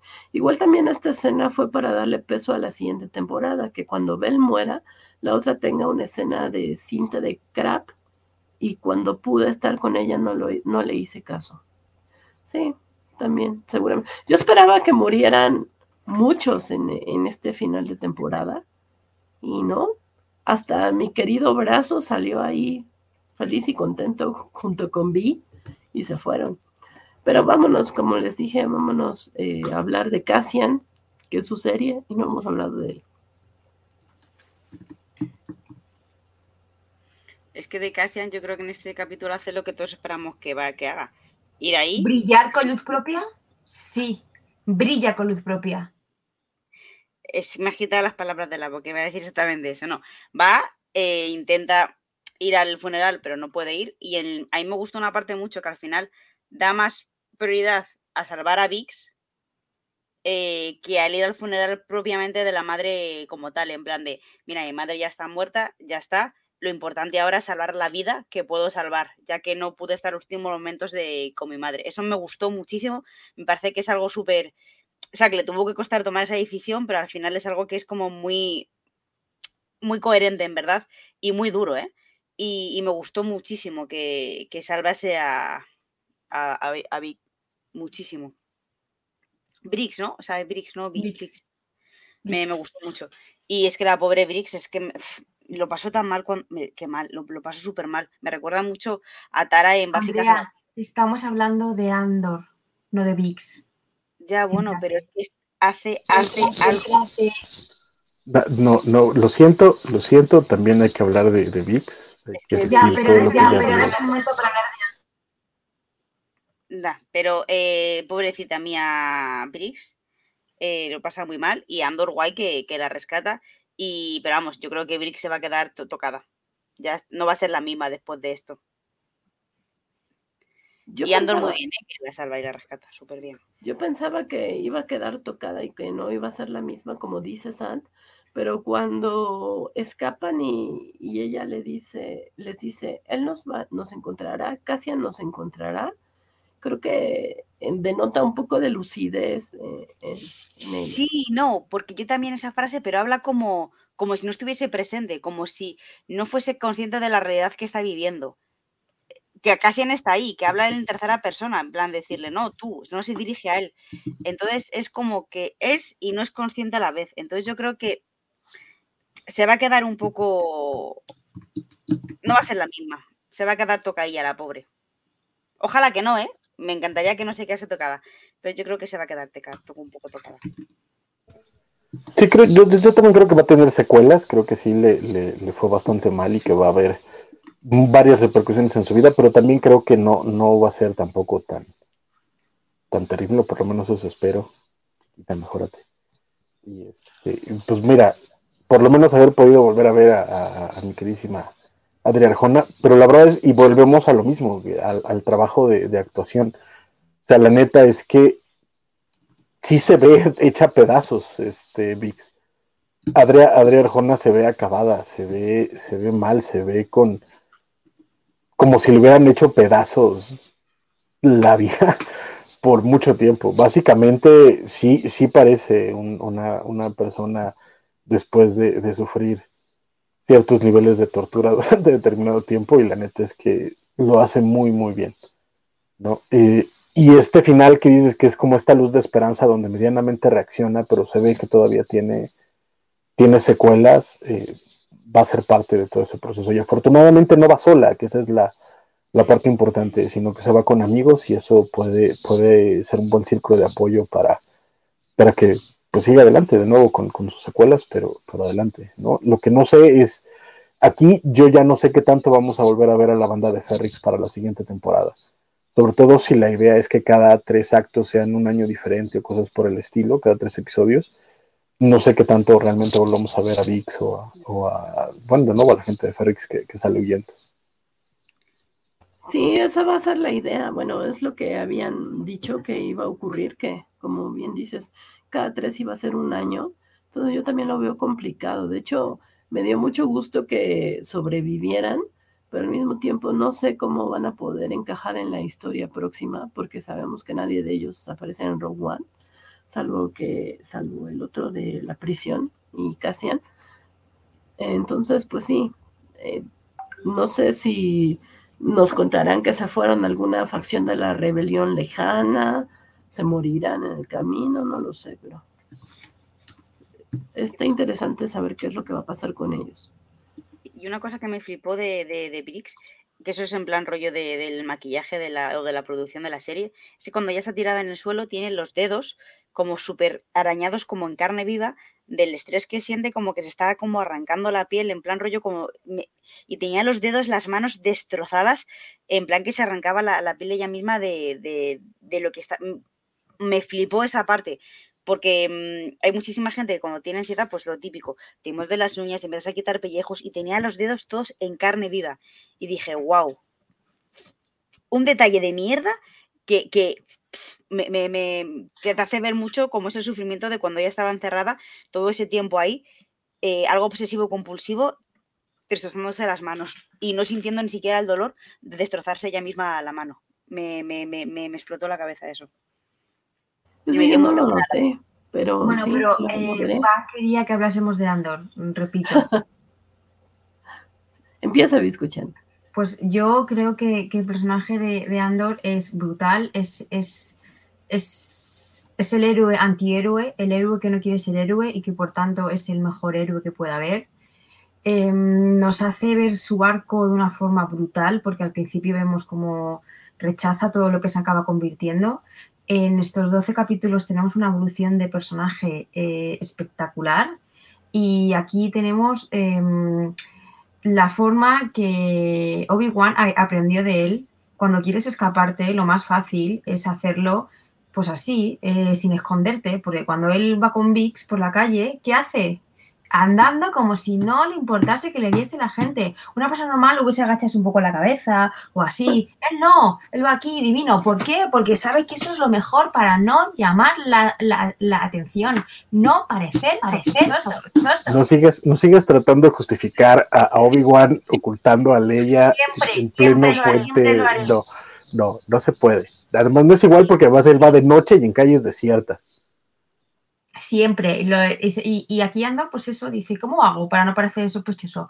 Pues aprendió de cuando sudó, eh, cuando fue a la cárcel, que ahí sudó mucho y, le, y, le, y fue dijo, ahora no voy a sudar, voy a ir tan campante. Porque es que dijimos que en un programa, cuando lo va eh, a la cárcel, cuando dice yo soy turista, soy turista y demás, es porque suda y porque no tiene confianza eh, en sí mismo, por lo que al final acaba, eh, yendo a, la cárcel. Y ahora aquí vemos un, Andor que confía en, plenamente en sus, en sus facultades y en su todo. Y Andor divino. Diego, te quiero. A ver, también voy a decir que cuando Andor escapa con, con, con Briggs, no es lo mismo que en, en Obi-Wan, porque creo que hay mucho humo entre medias, hay explosiones, hay mucho caos, hay confusión. Entonces puede pasar un poco desapercibido entre todo la marabunta de gente de Virginia. Que es que el otro hombre va él solo con un montón de guardias imperiales. Pero aquí estamos hablando de que todo el mundo que está en ese pueblo, todos los imperiales, buscan a Andor. Todos, todos han visto una foto de él. Están lo... entre una ciudad entera de gente. Pero le buscan el, a él, le buscan. Y él dice, pues sí, pues aquí. Bueno, arriba. Yo, yo diré que es más o menos el mismo espíritu de escape eh, que menciona Biscochan y, y, el de este y el de Obi-Wan. Obi no, van, no, no, evidente, no, no hagas eso, no. Pero, pero evidentemente está mejor escrito acá porque aquí nadie está criticando que Cassian haya salido así y en el de Obi-Wan pues nadie se la creyó. Entonces, este sí es la misma idea pero aquí sí está bien ejecutada. Eh, es lo mismo. Pero a Obi-Wan le cogisteis manía cuando hizo eso, pero hacen, hacen lo mismo. Querido Biscochan, no es lo mismo, no es lo mismo mientras todo el, el, el, el, pueblo se está rebelando y tienes a todos los Stormtroopers, a todos los oficiales en medio de una revuelta, en medio de un golpe de estado, básicamente en un, en un, hasta, hasta, hasta el pobre hombre que está tocando las campanitas lo van a buscar. O sea, no, no, no es lo mismo que en medio de todo ese caos salga y, tampoco sale así como muy campante, así de, ay, sí, mira, me la estoy llevando. No, van, van, van agachados corriendo, escogiendo las calles. Durante todo el tiempo ves a, a, aprovechando qué calles son las que conoce, caminando de noche, escondiéndose en las, en las, en las, este, en las alcantarillas, en los tejados. O sea, Andor conoce su ciudad no es, no, para nada es Obi-Wan saliendo con la princesa Leia tapada en una gabardina en medio de, un puerto imperial donde no está pasando absolutamente nada más que Stormtroopers de un lado a otro. O sea, no, no hay, no hay manera. Yo, concuerdo con Biscochan. Cuando, tú, estás seguro de algo, de algo puedes hacerlo, Y sí, pero no, no, pero no tapando a la princesa Leia con una gabardina, Isidro, por favor. Nos dice, nos dice Yus que en esta colina te vas a quedar bizcochando. Luego también nos dice que bizcochandor y saludamos a Semixly que dice que en cuanto vea este final de temporada regresará por aquí. Gracias Semixly, pero ya nos dejó su like. Dejen su like chicos, por favor. Eh, que aquí estoy dejando mi garganta por ustedes. este, nos dice Jus. Y en una lo reconocieron, de hecho, solo porque estalló una bomba de atrás, le ayudó a salir. Confianza se llama. Esa bomba se llama confianza en uno mismo. Pero bueno, eh, volviendo, a, volviendo esa, llama, esa bomba se llama C4. Por favor. Volviendo a Cassian, a mí me gustó mucho, mucho este personaje porque eh, sí es este cazarrecompensas al principio, eh, que no le importa mucho los demás, que sí, no le importa tanto la gente más que su gente cercana pero como que lo que está pasando en el entorno a él no le interesaba, es pues, cada quien que se rasque con sus uñas, y poco a poco va asimilando esta, esta lucha, esta rebelión, poco a poco se da cuenta y junto con él nosotros nos damos cuenta cómo el imperio va eh, ganando poder y va quebrando a la gente, eh, cómo le está haciendo tanto daño eh, en las cosas más pequeñas, desde que rompe sus tradiciones y los ataca a cada momento eh, en cosas sutiles y en cosas más grandes. Eh, y al final, sí lo vemos, como dice Biscochan, como este antihéroe que no le tiembla la mano para matar, porque ya lo vimos acá que podría haber aturdido al guardia que estaba cuidando a Vix, eh, pero no, o sea, pues no, no va a dejar cabos sueltos y lo elimina así, tal cual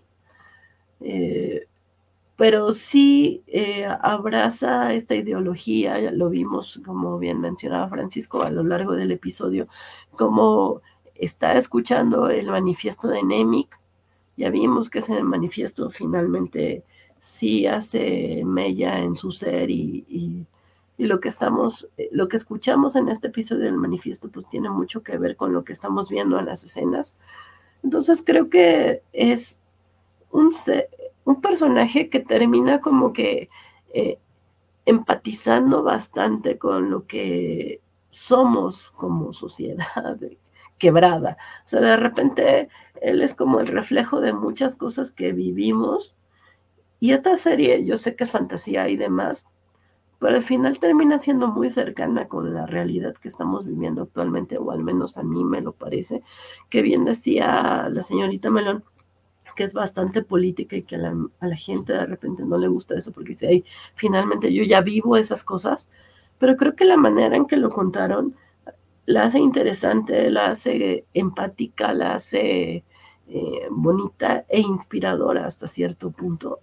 Empezando por, su protagonista, que no es perfecto, pero...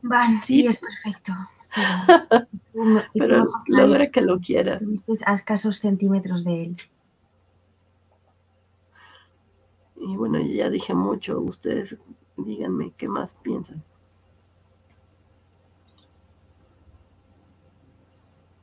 O ya no quieren hablar de Cassian.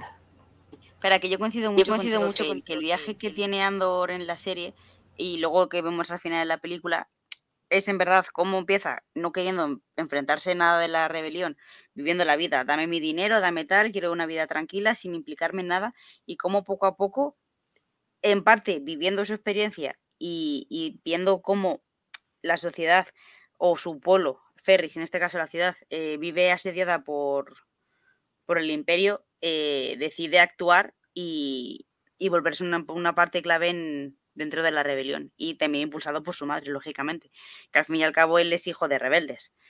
Eh, pero claro, a lo mejor es como todo, por ser muy hijo de rebelde, él se revela y no quiere ser un rebelde. En plan, a lo mejor huye también un poco por eso. Pero al final se da cuenta de que si quiere un futuro mejor, tanto para, incluso no para él, sino para en general lo que venga después, hay que hacer las cosas. Y es como la lucha de, de, yo no voy a luchar por vivir un mundo mejor, pero quiero dejar un mundo mejor a la gente que venga del que yo no he podido vivir. Entonces eso es como muy bonito, ese, esa lucha desinteresada creo que es lo mejor que puedas hacer por, por la sociedad hoy en día y es lo que nos muestra Andor, esa esperanza. Que yo aquí voy a hacer un alegato, sé que no es mi turno, pero esto que está diciendo Andrea, hacer un gesto bonito por una persona, por tu generación futura, eso es reciclar. Tú no reciclas para el medio ambiente de ahora, tú reciclas para el mundo que viene.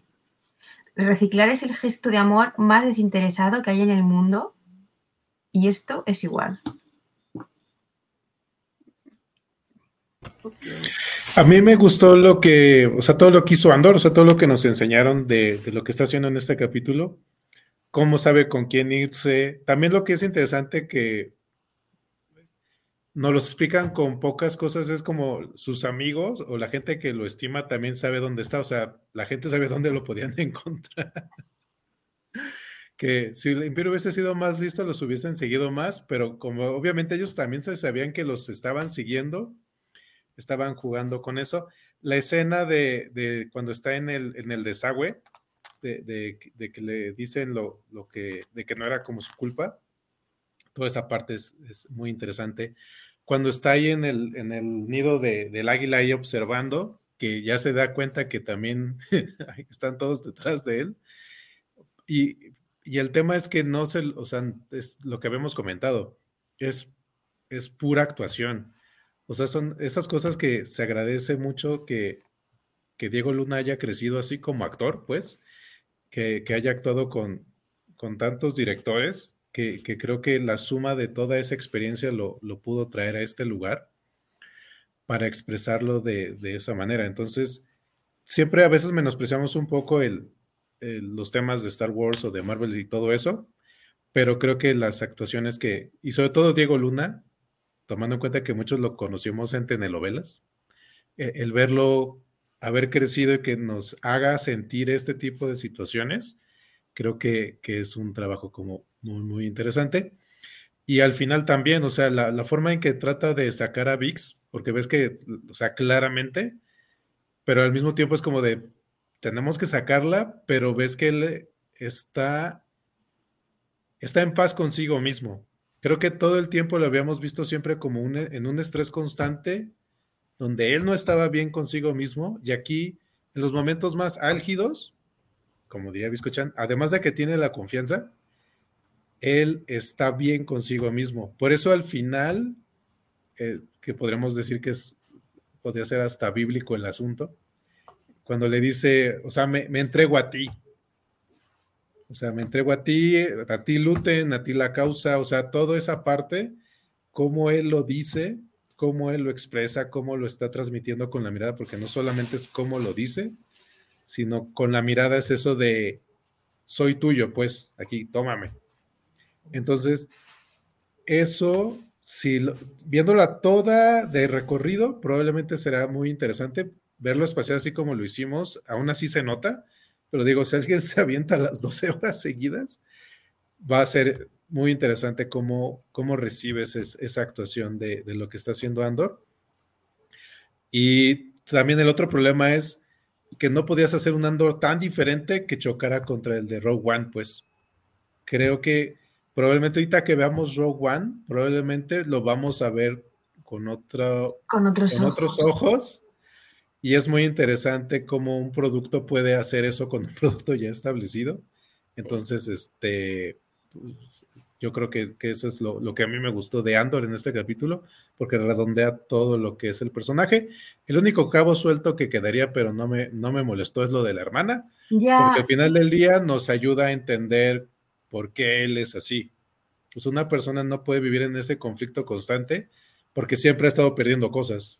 Entonces, el, llevarlo a ese lugar es, pues, o sea, seguramente, y, y, si no lo resuelven igual no me preocuparía, pero sí lo necesitábamos para entender por qué él es así. Yo creo que sí lo necesitábamos para eso y también para entender eh, la importancia de las palabras de Marva para él, porque en el momento en que ella le, dije, le dice ya suéltala, ya déjala, así, casi en automático, él, él deja la idea de buscarla. Entonces, creo que también para eso sirvió esto de la hermana. Yo la verdad no creo que aparezca más adelante alguna referencia de ella. ¿Ustedes creen que sí? No, yo creo que no. Creo que sirve como para mostrarte a Andor, para mostrarte cómo es, la personalidad que tiene al principio y luego para darte cuenta de el viaje que hace. Ahora, yo estuve escuchando y leyendo algunos comentarios eh, de este episodio 12, en donde algunas personas que según sí les gustó la serie, se estaban quejando porque decían que de dónde salió esta rebelión en Ferrix. Que si, que por qué de repente ya se habían vuelto rebeldes, que si ya eran o qué, y que no entendían, que fueron como muy sacados de la manga. No, porque realmente, realmente el padre, padre de Andor, de Andor muere porque al padre le mata eh, un Stun Trooper, te lo cuenta Marva, que realmente ahí ella como que quiere, sal, quiere mm, levantarse, pero no lo hace porque tiene Andor todavía eh, a su cuidado. Y nos cuentan un poquito más sobre el padre de Andor y, hay una parte muy bonita en la que Andor toca eh, el ladrillito suyo y ves como que realmente él ha estado siempre ahí, pero es lo que dice Marva, estaban todos dormidos porque bueno, estaban ahí, pero te daban cosas y demás, no molestaban mucho, pero está clarísimo que han estado siempre. Y te lo dice Marva en muchas ocasiones. Sí, los que dicen que de dónde salió es porque se quedaron dormidos en los primeros episodios porque de verdad no ponen atención, porque allí estaban. Como bien menciona este Jus desde el primer arco, ya, ya eh, eh, de nuevo, desde el momento en el que empiezan a tocar las campanitas y sabes que lo que van a, enfrentarse con estos policías corporativos es porque están dispuestos a eso y porque saben cómo hacerlo y porque se estaban preparando para ello. O sea, no es algo que, que llegara de la nada. O sea, ya cuando tienes este planeada una cadena de, de comunicación en las calles que eh, alguien puede llegar y tocar es porque ya lo tenías planeado, es porque era parte de tu, de tu, de tu sociedad desde el principio, entonces siempre estuvo ahí, o sea, no, no es, no es nuevo. Lo que dice Marva es nada más que no, no se lo habían tomado en serio, ¿no? Que mientras a ellos no los tocaran mucho, no, no los, no iban a hacer nada más. Y lo que termina siendo la muerte de Marva y esta eh, presión de, del imperio, que volvemos a la misma frase que dijo Leia en episodio 4. Mientras más aprietes el puño, más sistemas se van a escorrer entre tus dedos, y es lo que pasa en Ferrix. ¿no? Que de pronto, de tener una policía corporativa, de pronto les meten una guarnición del, imperio, y no solo una guarnición, sino que de pronto les empiezan a meter más presión, les empiezan a cobrar más impuestos, les empiezan a hacer más, más presión. La muerte de Marva es el detonante a todo esto, junto con la cacería, por supuesto, de. Y, les quitan el hotel, o sea, todo es, todos esos elementos están. Y, también algo interesante de cuando habla Marva es que precisamente ella era de ahí, pues, o sea, ella se considera hija de, de, Ferrix. Y es esa parte que... Durante muchos años. Y, también eh, lo que comenta es esta parte para que... Recordemos que lo que está haciendo Star Wars es contarnos algo y para mucha gente puede ser su primer contacto con el ser rebelde. Entonces el tema es cómo la pasividad hace que las cosas sucedan.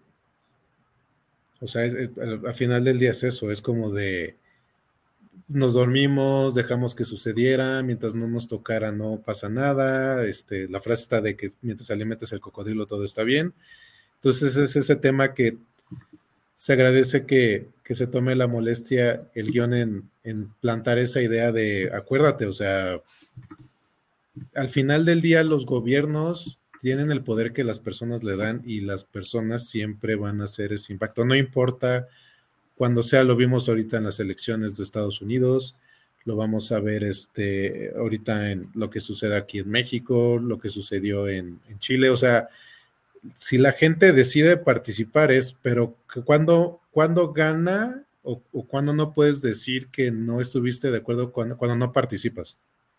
O sea, tienes que participar, tienes que aprender tus leyes, tienes que entender dónde puedes incidir, porque todos los gobiernos tienen una parte donde se permite, la mayoría de las veces que puedas incidir, aún tú siendo una persona, sin necesidad de, ser un partido político o de estar algo, decir, oigan, esto no está bien por esto. No nada más de, ah, es que me cae mal porque X cosa. Y creo que lo que trae en, esta parte es eso. Es decirnos, no, no se duerman, o sea, no, no, ay, bueno, alguien más lo va a resolver, siempre han sido así, este, nunca ha pasado nada, siempre es el mismo relajo, es sí, pero no te duermas. Esto es como tienes que hacer eh, un trabajo para la universidad, para el colegio. Sabes que tienes una fecha a tope. No, lo voy dejando, lo voy dejando, lo voy dejando y ¡plas! Llega la fecha a tope. Pues esto es lo que. Me da gusto saber que. Marva, yo lo. Mm, es mi símil me da gusto darme cuenta que, que opinamos igual en este sentido y que sí, la verdad es que quien opina lo contrario es que no vio la misma serie o como dice Francisco se quedaron dormidos porque sí está muy claro que en Ferrix eh, la chispa de la rebelión estaba desde el principio como ya lo mencionaron bien y como también nos dicen en el chat, nos dice Axel Alonso, la gente de Ferrix siempre fue propensa a la rebelión. Basta ver su método de comunicación y sus túneles han sido propensos a la rebelión desde que mataron al papá de Cass. Eh, nos dice Arthur, es lo que dijo Luten, el imperio los apretó tanto que no les quedaba más que rebelarse. El chavo que hizo la bomba fue por la venganza por la muerte del padre. Eh, lo que decía Francisco, que dice Yus, desde el primer arco, los de Ferrix le dan en la torre a los guardias, esos de la corporación. Y nos dice Javier Saurio, el éxito del mal es hacernos creer que no existe. ¿Sí? Sí, porque aquí lo interesante es que lo del papá de Andor fue cuando era la República. O sea, y eso es el paralelismo, porque siempre hemos tenido la idea de que la República era como este lugar súper buena onda, el imperio se volvió súper mala onda, y no, en ambos casos, ambos entraron en una zona de confort, esos gobiernos, y la gente entró en esas zonas de confort que permitieron eso, o sea, el imperio fue resultado de que la república hiciera eso, y la rebelión fuera precisamente eso, o sea, el imperio a lo mejor pudo haber sido eficiente en algún momento, pero cayó en el mismo tema, pues, o sea, en ambos casos, eso, y es lo que vemos con Doku cuando en la parte de Clone Wars, él piensa que va a ser un cambio, porque piensa que está tan podrido la cosa que no hay otra manera que hacerlo. Y aquí pasa igual exactamente. Entonces, Ferrix somos todos nosotros.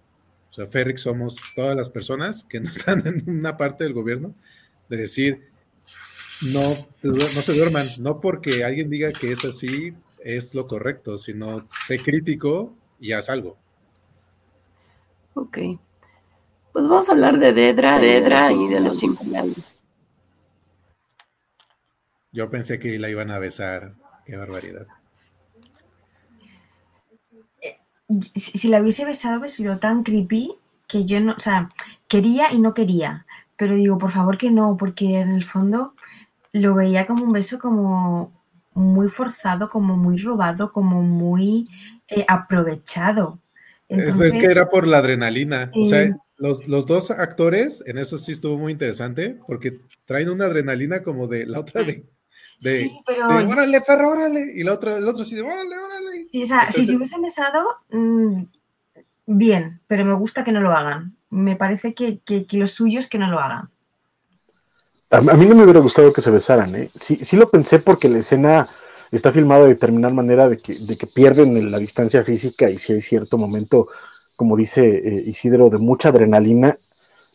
Y estamos acostumbrados a que cuando ves a dos personas así de cerca con ese tipo de emociones es porque va a haber un beso, pero a mí no me hubiera gustado porque creo que no es la, la, la intención de ninguno de los dos ni, ni, algo que necesites. Como dices, se ve creepy, ¿no? Se ve, se ve raro. Y creo que, que que no hay ni siquiera la, intención o la atracción o, nada, ¿no? O sea, simplemente fue un, momento en el que ella estaba ya en un nivel de pánico muy, muy arriba, ¿no? Y él simplemente tal vez por, la, por haberse manejado en esa zona, tiene la confianza de llevársela y, sacarla de la multitud simplemente para, para, salvarla. Y es y él lo que quiere, obviamente, es ganar su favor, ¿no?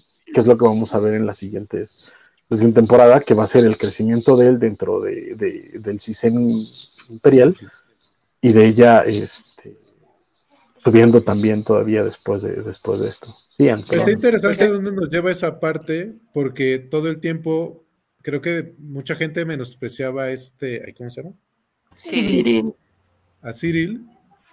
Y el tema es que él, porque mucha gente dice, bueno, ¿para qué regresó? Pero si se dan cuenta, él, igual, si lo hacemos el paralelismo en el, en el tercer episodio, es, obviamente es otra, es él mismo, pero ya ha crecido pues como personaje, donde sabe qué es lo que tiene que hacer, pues no está en esta parte de pánico que, lo vimos en, en la 3, sino aquí sabe qué necesita hacer y obviamente pues al final del día me queda claro que él sí quiere entrar a esta parte del CISEN y encontró como la manera de hacerlo. A mí, a mí me... Sí, perdón, es que desde hace rato no, tengamos hablar, disculpa. Sí, no, no, que, que, a mí más que, que el beso o no beso, que yo no lo quería, yo quería que muriese Dedra. Eh, me hubiese gustado mucho que muriese aplastada por la rebelión, literal, aplastada. En plan rollo, eh, es un alto cargo, hay confusión al caos, se cae y la aplastan. Y es en plan como, la gente se supuestamente como importante, cuando sucede un tipo de estas cosas, que hay como caos y tal, hay bajas, ya no importa cuán importante seas tú, porque hay una hay miedo en el ambiente. Entonces me hubiese gustado que, que hubiese muerto aplastada. Yo quería que muriese mucho. Y que la salva eh, me, reventó, me reventó la vida. Y sobre todo el momento en el que la cogen y la empiezan ahí como, parece que la van a como a pegar puñetazos en todos los rebeldes, eh, me, flipó mucho. Yo ahí estaba súper on fire con, con la rebelión en plan de, pero sí, pero dale más fuerte. Era súper fan del señor Calvo que pega patadas al, el escudo del policía que está todo el rato pa pegando patada, pa pegando patada. yo, por favor, o sea, si pudiese, me unía a pegarte patadas para reventar ese, ese franco y e, entrar y, acabar con todo. Eh, muy, muy, muy, muy feliz con la parte de, como la manifestación, por así decirlo, y quería que muriese. Mucho.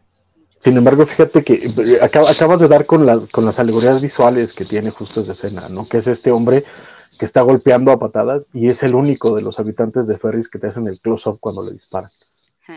¿Sabes? O sea, es el único al que le ves realmente la cara muerto en la calle de Ferris. Y por otro lado, aunque no murió Dedra, sí fue pisoteada por, por la multitud, sí, fue pisoteada por la rebelión. ¿no? Y yo, yo creo que, aunque entiendo tu sentir, este, pero creo que ella sí necesita vivir. De nuevo, es parte de, esto. Y creo que mientras Luten esté vivo, Dedra va a seguir viva. Es parte de, ese, de ese manejo coral, igual que Cyril. ¿no? Haciendo cuenta, Cyril no fue allá por otra cosa más que para, haber cumplido su capricho, para ver para ver a Andor capturado o muerto, ¿no? Eso es lo que él quería estar ahí para ver, ¿no?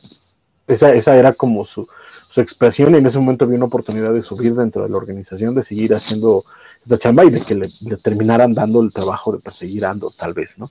Y fue salvar a esta, a esta, a esta mujer.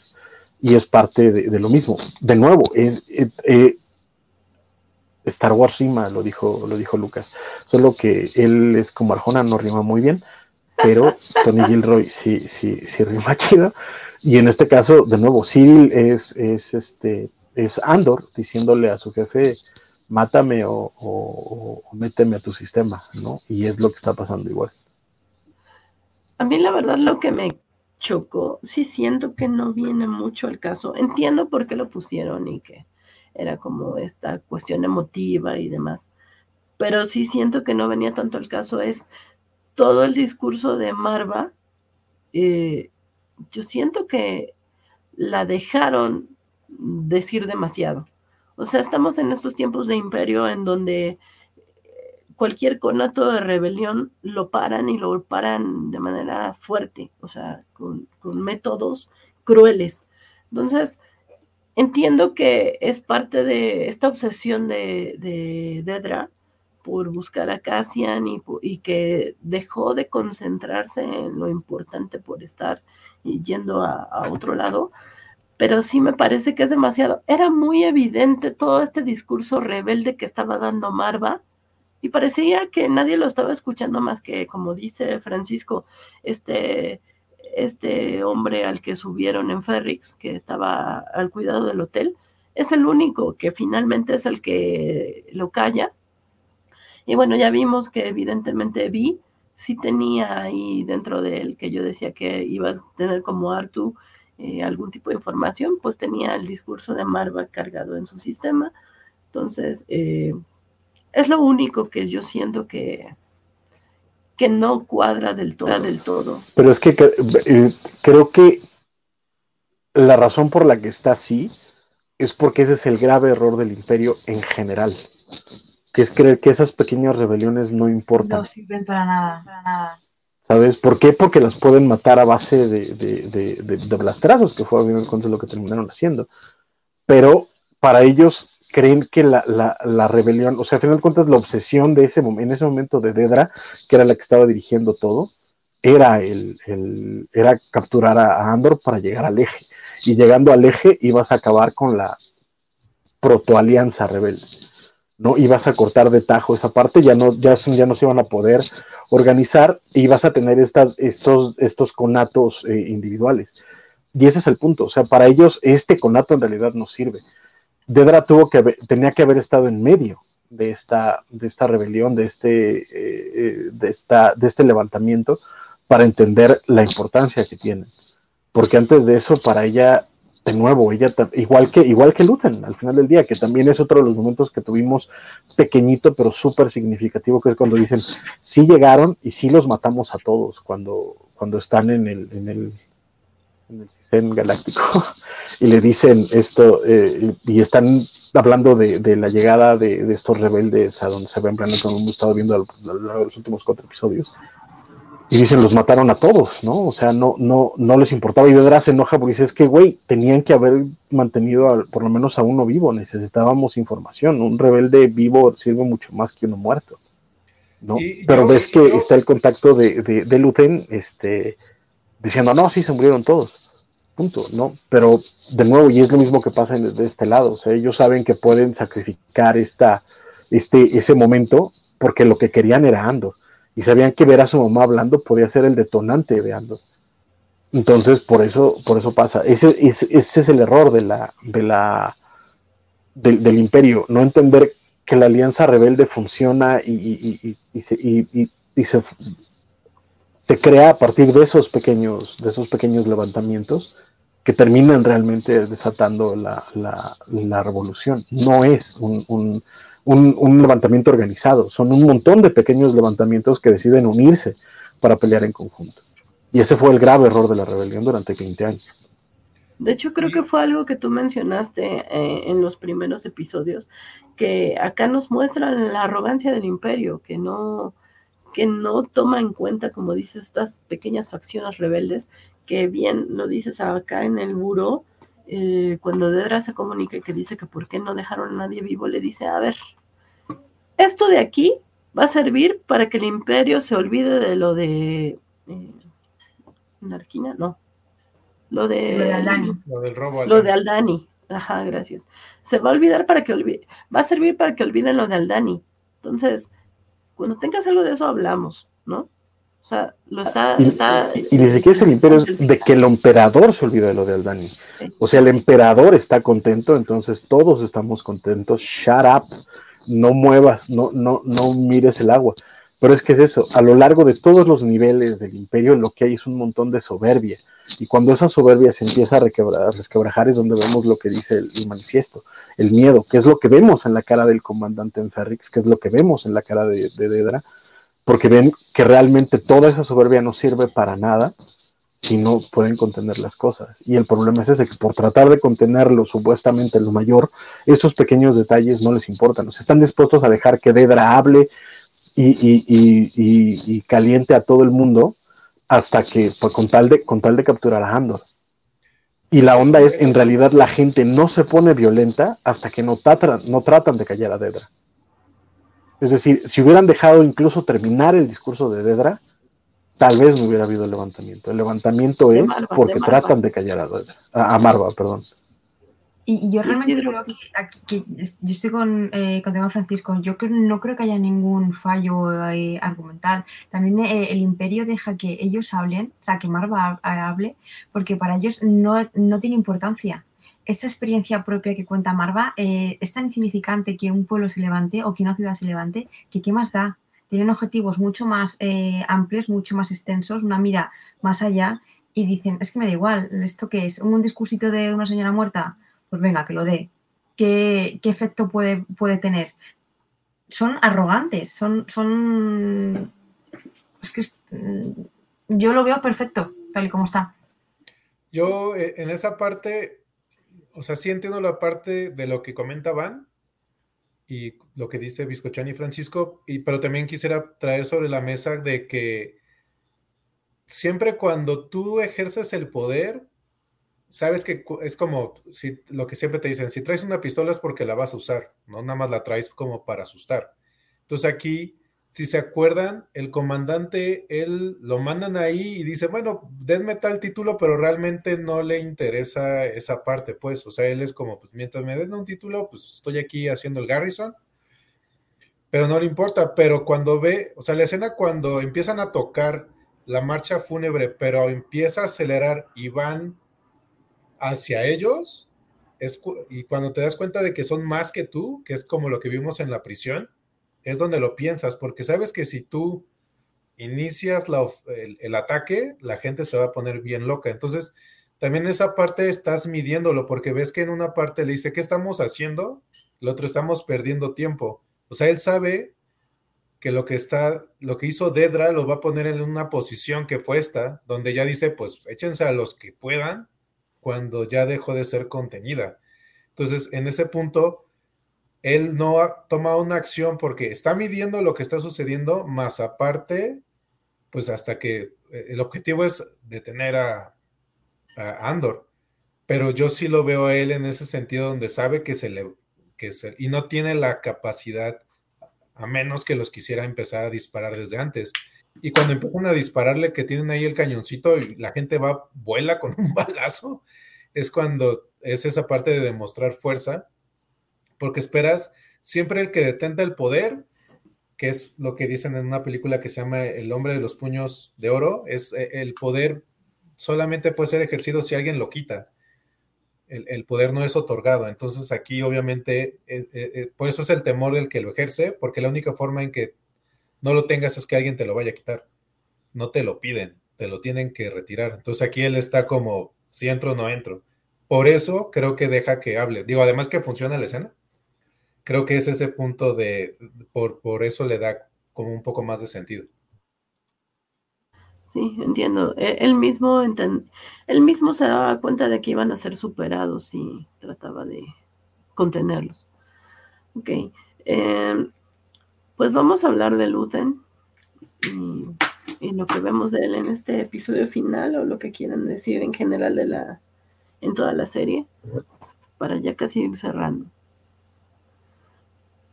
Ant, que te veo ya casi dormida. Cuéntanos algo de Luthen. Es que a ver, a mí Luthen en este capítulo me parece que tampoco está, ve, observa, eh, escapa cuando, de hecho hay un momento en el que está en toda la pelea allí en Ferrix, ya se le ve que ya se ha pirado lejos, muy lejos, y lo está viendo desde la lejanía. Entonces no voy a decir que sea cobarde, porque no lo es, pero tampoco va a luchar con, los de Ferrix, no se levanta. Que también entiendo su postura de... Claro, que también entiendo su postura de me alejo, porque yo en verdad eh, estoy manejando la rebelión desde lejos y tengo que seguir organizando los diferentes frentes, que lo entiendo, ¿eh? no, no lo critico, pero que en este capítulo Luther es que en verdad se le ve que hace poco, o sea, no, no tiene mucha presencia más allá del final.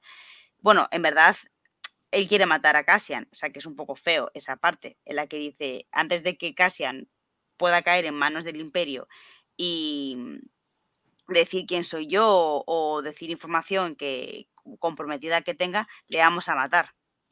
Entonces es verdad que él va con esa intención. Al final no puede, se, se retira y es cuando ya pues aparece Cassian en, la nave de, de Lucen y le dice eso de al final es lo que quería Lucen, él quería pillarle para la rebelión y de una forma u otra es casi al final quien va a él y le pide, mira, ya no me queda más en la vida, prefiero morir y si no muero voy a entregarme a la rebelión, pero si no puedo entregarme a la rebelión, mátame porque mi vida ya no tendría ningún sentido. Entonces esa parte me parece muy guay por parte de, de Andor.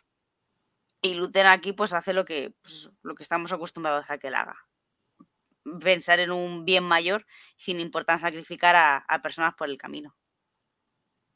Que en el fondo... Luther ya tuvo su momento de brillo. Este momento no era para él, este capítulo no es para él.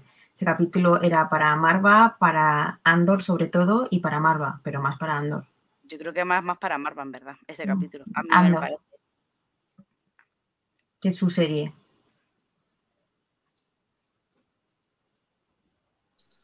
Sin embargo, fíjate que, hay algo que es bien interesante de, esta serie, porque. Y hablamos, desde, desde la primera covacharla, no, no me he de hablar del oficio de la gente que, está realizando esta serie, de la factura, de, del buen trabajo, y creo que, a lo que voy es. Ya hablamos mucho de, los significados profundos, de, la, de la ideología, de, de los mensajes que puede dejar. Pero todo eso, la razón por la que pega tan fuerte es por la construcción de personajes. Todos estos discursos, todas estas bases están sostenidas en personajes absolutamente fuertes, claros, rotundos. ¿no? E, ese momentito de Andor al principio, cuando llega Ferrix y ve, y ve el ladrillo de su padre, y este.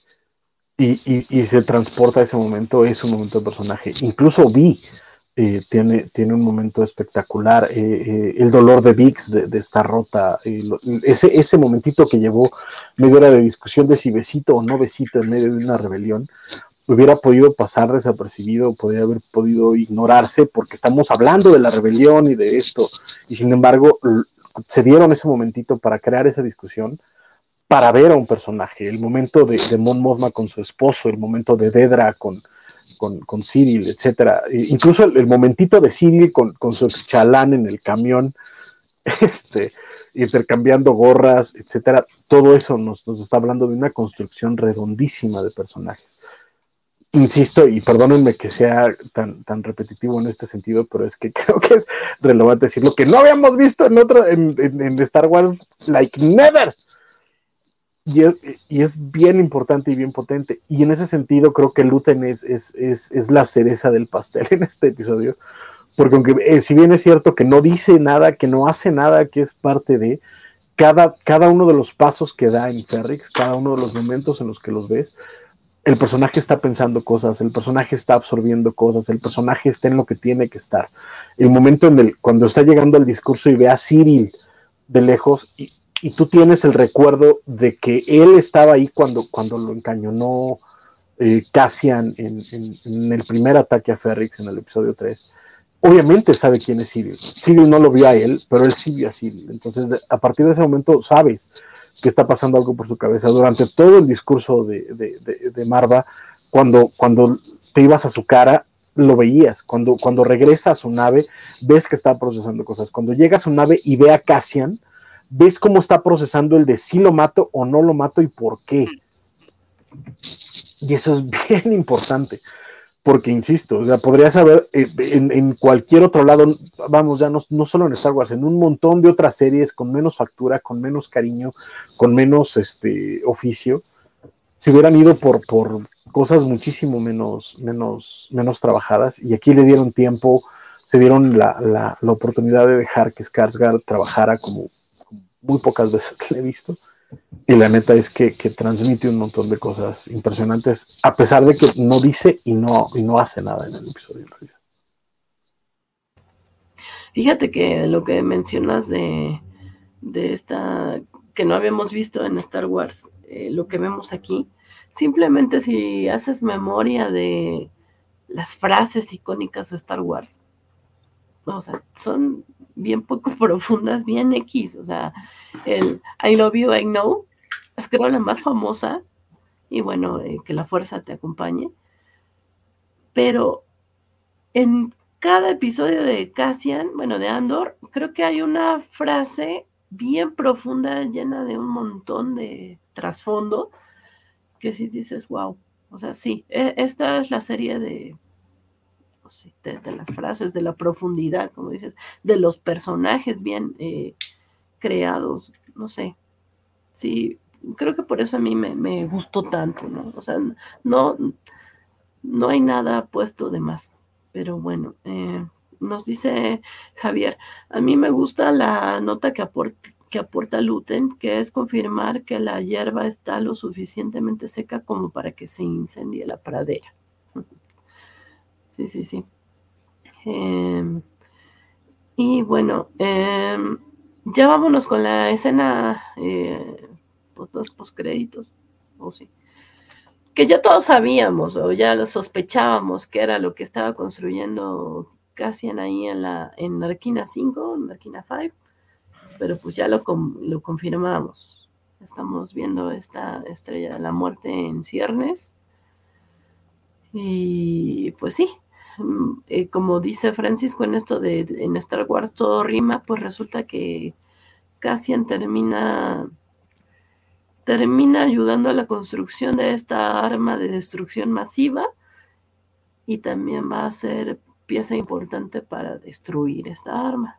Entonces, eh, ¿alguien que quiera comentar esto? A mí simplemente me gustó mucho el tamaño del, de cuando estamos montando las, las cestas, que se ve que están montando una pieza muy grande que se tienen que montar entre seis personas, y como luego es una pieza diminuta que hay como un mogollón para hacer una pieza más grande. Entonces, el, la diferencia de tamaño me pareció brutal para que tú te hagas una idea de lo gigantesca que es la Estrella de la Muerte. Eso me, me flipó muchísimo. Nos dice Sofi que si no en Rock One apenas la estaban armando, acá ya está muy completa. Según yo en Rock One, Rock One sí, sí, ¿no? Porque de hecho la utilizan para eliminar un planeta. Hmm. Sí, no, de hecho, Rogue One, recordemos, Rogue One es minutos antes del episodio 4. Pues en Rogue One, la estrella de la muerte ya está totalmente operacional, ya está este, en movimiento, ya está tripulada, ya está en movimiento, ya, ya está armada. Lo que no habían hecho era probar su poder destructivo, era todo lo que no habían hecho. Que es lo que prueban en el episodio 4. Este, pero no, no estaba, no armada. Pero sí es cierto que para, para esto, para esto, digo, no sé si el epílogo sea justo el final de, Andor, pero la idea sería esa. Yo la siento muy completa para que le falten cinco años para, para Rogue One. O sea, ya se ve muy redondita, ya nada más les está faltando el cañón. Y digo, si, si esa navezota la construyeron en, en 15 años, pues el cañón se lo van a aventar en dos, ¿no? No sé. Entonces, este, esa es como mi, única cuita, ¿no? La parte por dentro que igual está hecha por tal, pero luego quedaría como hacer toda la parte interior, igual interiorismo, que el, pero que existe un poco también de acuerdo contigo, es por poner un poco por, pero sí se ve que está un poco demasiado. Es que, es que justo ese es el problema, porque se supone que la estrella de la muerte la construyen alrededor de una eh, de una luna. Entonces, para construir la estrella de la muerte tendrán que ir de adentro hacia afuera. Tiene razón lo que dice Yus, que, que, ya ven que Tarkin dijo que hubieron muchos retrasos y sí es cierto, cuando, cuando ocurre lo del escape en Arquina 5, eh, eh, justo cuando van a apagar esto de la hidroeléctrica, Dice, es que si la terminamos va a tardar un montón en volver a echarla a andar. Entonces, sí, esa es parte de los retrasos que a fin de cuentas eh, se verá o no se verá, pero se están eh, considerando. Y el jefe del proyecto era bien inepto. Pero es que a mí me, sigue llamando la atención, sobre todo, es que de nuevo, si la comparamos incluso con la, con, con la estrella de la muerte que vemos en, en Return of the Jedi está muy completa. Para, para, para que le falten los cinco años, yo, yo la veo muy completa. Esa es como mi, cuita. Pero es una cuita así chiquitita, ¿vale? pero, pero sí fue como de, mm, ya está muy armada este pedo. Consideremos que lo que está hecho es el cascarón y el, la maquinaria es lo que hace falta. Es que eh, para los siguientes cinco años no hubo presupuesto, Francisco. por, por, este, encarecieron las cosas y ya no había cristales, entonces este, se alentó, alentó. Llegó otra administración. Este, no, pues recordemos que, en, en, Rebels creo que en dos años es cuando roban el, el, cristal para, para Sí, ¿no? Sí, es el, cristal Kyber para alimentar la fuente de poder de la, de la, Sigue estando muy completo. A mí lo que me gustó de esta, de esta construcción que nos muestran, y a lo mejor es solamente mi imaginación, pero según yo, los paneles dorados son como paneles, paneles solares. Entonces, eh, a mí me gustó eso porque digo, ay, o sea, es como, sí, mostrarte un poco más de cómo construirías una cosa así de grande, cómo podría funcionar, qué tanta energía eh, necesitas, de dónde la vas a sacar. para mí es como una buena explicación con paneles solares. Pero igual y al rato salen con que no eran eso y yo nada más me hice mi lavado mental. Dice Sofi, malévolos pero ecológicos. Justo estaba pensando eso. Estaba pensando, ojo, pues mira qué monis, eh, al menos no. no contamina, ¿eh? pero mata. Digo, torturan, matan gente, este, destruyen planetas, pero, no contaminan. Pero está rico. Esto es lo mismo. Mata gente, pero es ecológico. Dice Javier Saurio, los acabados son los que más tiempo y dinero se llevan en una obra. Pero bueno, eh, la señorita Melón ya casi se tiene que ir porque tiene que madrugar mañana. Entonces, pues vamos dándole acelere a esto. Em, ¿Qué les parece que eh, vamos a con predicciones de la siguiente temporada y ya después nos vamos con las preguntas escuchan Entonces, si, si Anne se puede quedar a las preguntas, qué bueno, y si no, pues ni lo lamentaremos. Pero bueno, eh, vamos. ¿Quién sobrevive? Quién, qué pasa con los que con los que se van en la nave, la nave. todos se mueren, ya, sabemos que todos, se mueren. Todos mueren. Exacto. Te, puedo decir ahora mismo que Cassian se muere. Claro, claro. Bueno, pero para principio, o sea, toda la temporada 2 va a estar vivo todo el mundo que sobrevivió hoy. Sí. O si se morirá alguien a media temporada, no sé. ¿Qué, qué, qué opinan? ¿Qué viene para, la temporada 2? A ver, tú primero. Es que en verdad no me lo había planteado esta pregunta, porque como el final los conocemos, ya solo queda que me cuenten cómo llegan hasta ahí. Entonces, y como encima la serie está, como habéis dicho, que está planeada en arcos de años, es que no tengo idea de cómo lo van a hacer. No sé si es que me van a ir contando historias sueltas para luego llegar a la película de, de Rogue One. No, no, no tengo ni idea. Mm, me llama mucho la atención y tengo muchas ganas de, ver la serie. De hecho, pensaba que estrenaba el año que viene, no que tenía que esperar al 2024. Entonces, estoy pilladísima en ese sentido. Ok. ¿Tú, Biscochan, si tienes idea? Pues a mí realmente es que, eh, sinceramente, me da igual lo que me cuenten la temporada 2 porque sé que la serie va a tener una calidad y va a ser de va a tener una factura tan impecable y que la serie va a volver a ir eh, increciendo que te juro que me da igual lo que me cuenten porque sé que voy a ver a Diego Luna, sé que Diego Luna no va a morir la temporada 2, sé que va a seguir vivo, por lo tanto yo no tengo tensión a saber que mi amor, o sea, sé que muere, pero muere en Rose One, no muere la segunda temporada, entonces yo sé que él, él al menos sigue vivo, los demás me da igual pero él me estoy coleando hasta que acabe muriendo eh, en la peli. Entonces, realmente lo que me cuenten, juro que me va a encantar. Es que es la predicción. Mm, sé que Andor 2 no me va eh, a defraudar en absoluto. Ok, tú, Francisco. Sí, no, uno, que no sabe si llega ya que la, que la liberen ahorita. Sé que apenas la están empezando a filmar, pero ya que la liberen ahorita. Yo, mi predicción es que todos se mueren excepto Mon Modma, y eso porque es la única que sabemos que se va, a llegar. Y Andor. O sea, al final de la serie son los únicos dos que van a llegar vivos de los que hemos conocido hasta ahorita. Creo que todos los demás van a morir lenta y dolorosamente. No, pero yo, sí creo que por lo menos Luten, Luten se muere. Eso, ese hombre tiene cara de muerto desde el inicio de la temporada.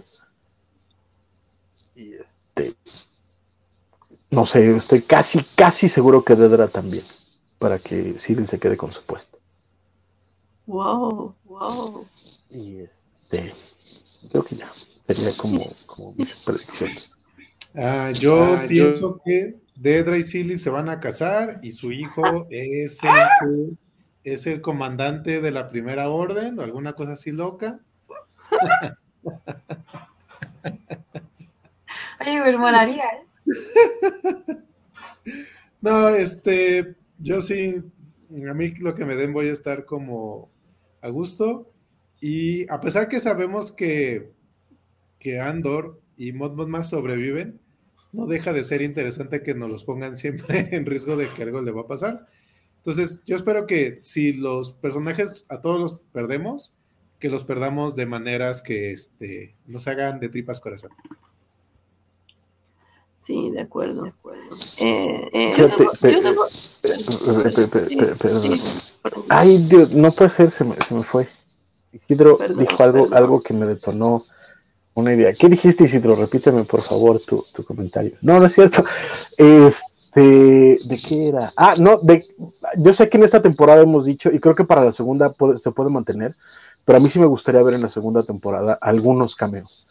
Eh, tal vez no, no de un Skywalker, ¿no? pero me mamaría ver a un, Han Solo, por ejemplo, o, a un Chewbacca, así sea tantito. Me, encantaría ver, por ejemplo, al, este Imperial que se terminó volviendo rebelde en Rebels, por ejemplo, me encantaría verlo. Este, me encantaría ver a Hera, por ejemplo. Eh, o sea, ese tipo de cositas me encantan. De nuevo, tal vez no un Skywalker, pero sí, este, gente que hemos llegado a ver, este, tal vez la, la la imperial que se murió en Obi-Wan. No, porque creo que este, este, esto fue antes de esto, entonces no. Pero, pero sí a, los que se, al, al, que sí se llevó la nave, por ejemplo, me gustaría volverlo a ver.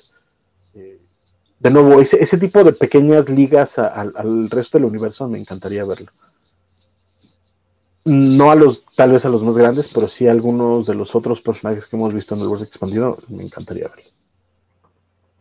Alguien por ahí decía en el chat hace rato que le gustaría, que, que Cassian era un gran personaje y que le gustaría verlo, por ejemplo, en The Mandalorian. Según yo, mm. eh, no entra por tiempo a The Mandalorian, ¿no sí? Es, es posterior de Mandalorian. es, es, después del Imperio, ¿no? Es después de sí. Con lo cual no, lo cual no, no. Es que cinco años después de, de Return of the Jedi, ¿no? es entre la caída del imperio y el levantamiento de la primera orden. Y bueno, sí, bien, como bien dices, Francisco, al principio eh, pensábamos que iba a haber varios cameos en esta serie. Al final solamente tuvimos a, este comandante, que se me olvidó el nombre, y a Almirante. Almirante. Y, Pueden aprovechar para recastear a Cara Dune y presentarnos a la joven. Oh, sí. y a So Guerrera, que no es precisamente un cameo, pero pues tampoco eh, tuvo tanta participación. A mí, yo estoy conforme con lo que salió de So Guerrera. Eh, también estoy conforme con que no haya habido cameos. Creo que estamos muy bien así. Que me gustó que la historia se construyera sobre sí misma. Eh, Tal vez sí me gustaría, pero no creo tan, no creo necesarios en la siguiente. por supuesto me gustaría ver a los Rebels, pero, eh, pero sí, no, o, sea, pues, o, sea, no es que sean necesarios, pero, pero sería cookies, ¿no? O sea, sí sería como, de nuevo, o sea, ver a Jera, yo, yo sé que ya prometen que los vamos a ver en, en Azoka, ¿no? Pero que aparezcan por ahí, sobre todo porque de nuevo es la maldita alianza rebelde, o sea, es el nacimiento de la maldita alianza rebelde. Estaría padre ver a personajes de Rebels o de, otros lados que hemos visto de pronto aparecer por ahí. Un, Lando estaría muy padre. Saber en qué anda Lando en estas fechas estaría muy chido, la neta. Por ahí vi en internet, cuando buscaba imágenes, una imagen en donde está Cassian frente a Mon Mothma. Yo, sí, aquí está. Eso es algo que no vimos en esta temporada y que probablemente veamos en la siguiente. Eso también será interesante si sí se da. Digo, puede ser que sea, se trate de un montaje, ¿no? Pero si no, será interesante ver cómo por qué eh, se juntan y bajo qué términos.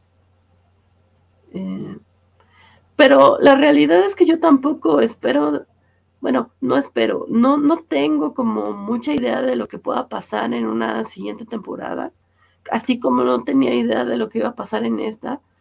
Y creo que eso es bonito, porque eh, te sorprende de alguna manera. Te... Creo que en parte esta serie tiene muchas cosas buenas por eso, ¿no? O sea, ya hablamos de las actuaciones, del arte, la música, no hemos hablado mucho de, la cuestión eh, musical y todo eh, el sonido, efecto de sonidos. Eh, tuvo un papel súper importante en esta serie, lo volvimos a ver en Ferrix con la música de, del funeral.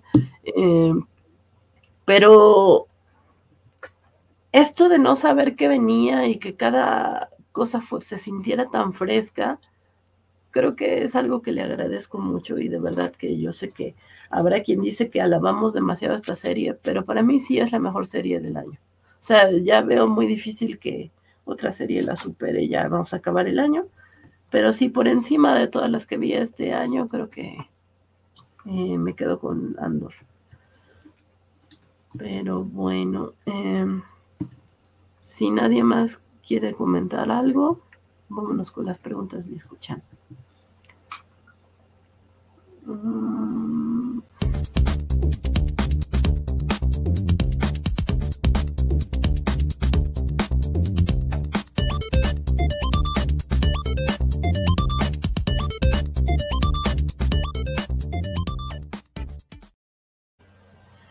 Bisco-chan.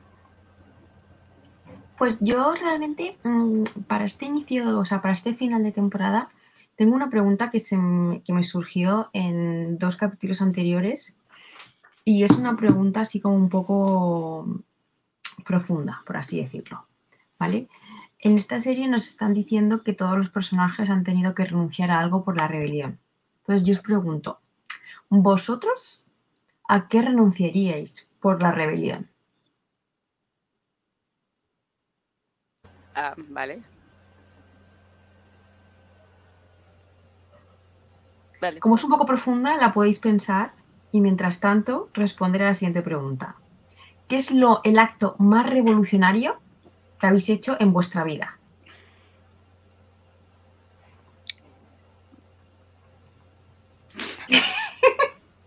Pues mira, yo antes era como más idealista, digo, sigo siendo más, sigo siendo idealista, pero antes era menos realista o al menos el mundo no me había contaminado tanto.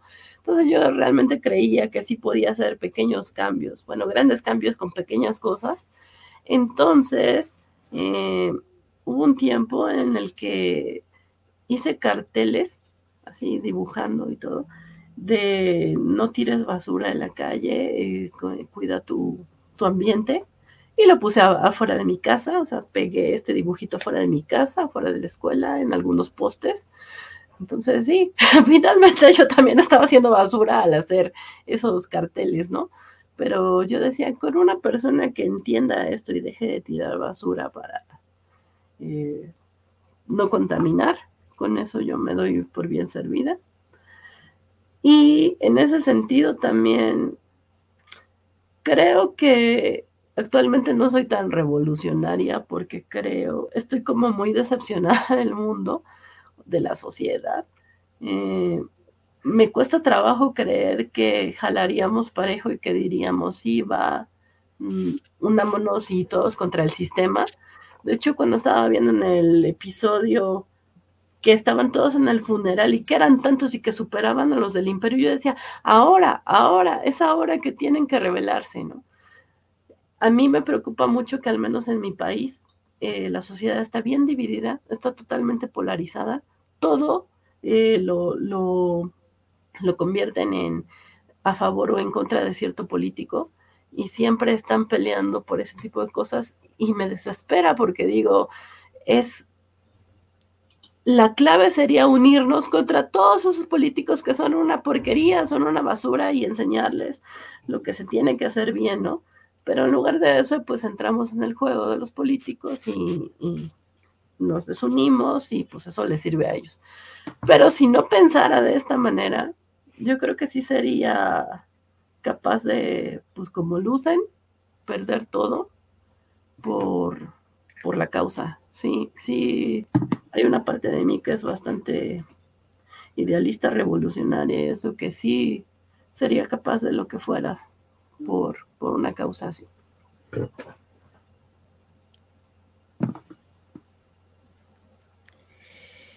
Eh, a ver, yo creo que lo así lo más revolucionario que he hecho últimamente, que tampoco es que fue muy revolucionario, pero bueno, es lo más así que se me ocurre.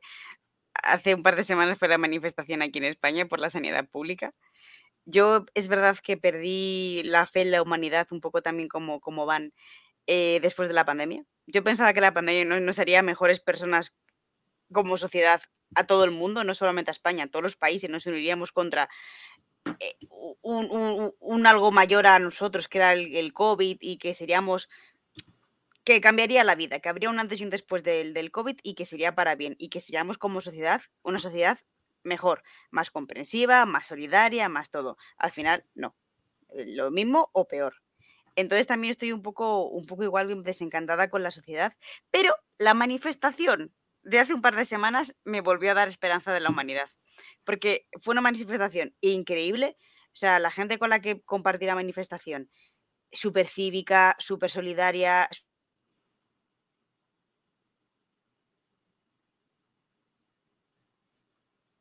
Solo es ella, ¿verdad? Sí. Mm. Y en ese momento tan bonito que nos estaba contando. Sí, sí. Bueno, la manifestación la encantó, os lo resumo. Vino Living de la manifestación, eh, re- su fe en la humanidad resurgió y ahora es otra persona. A grosso modo. Ojalá que, que regrese para terminar su idea, pero en lo que ella viene, alguien más. Ah, ya, ya volviste. Ah, vale, me fui yo, os fuisteis todos. Tú. Tú, Tú, Ah, vale. Yo digo, ¿qué pasa? Vale, que si, que si la humanidad es esta, o sea, que hay un poco de esperanza ahí, pues creo que puede haber esperanza. Entonces, eh, sí, yo me he propuesto ser un poco más, más política o manifestarme más. Y a cualquier cosa que pueda ir, pues voy a luchar por, por un futuro mejor, no para mí, porque no lo voy a vivir, efectivamente, pero para dejarle un mundo mejor a mis sobrinos. Entonces, ¿yo qué renunciaría? A mi futuro. Me daría igual mi futuro con tal que la gente que venga después tenga una vida mejor o unas condiciones sociales mejor que las que he podido tener yo. Y estoy también de acuerdo con Pani que la sociedad está súper polarizada, también aquí en España. Es una continua lucha entre izquierdas y derechas. Y muchas veces no... Y también aquí en España es que los medios de comunicación están podridos. Y mienten mucho, engañan mucho. Entonces hay un grave problema en el sistema. qué triste. Pero bueno, a ver, alguien más.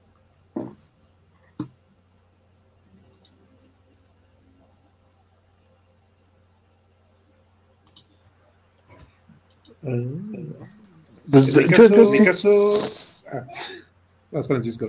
Ah, gracias. Este, mi caso yo creo que si tu, o sea, tuviese que andar revelándome, sí podría sacrificar todo, pues. Este, y lo más rebelde que he hecho, yo creo que ha sido ir al cine muy temprano. No, no es cierto. No, este, mi forma de rebelión es como entender bien las, las normas y saber cómo incidir en ellas.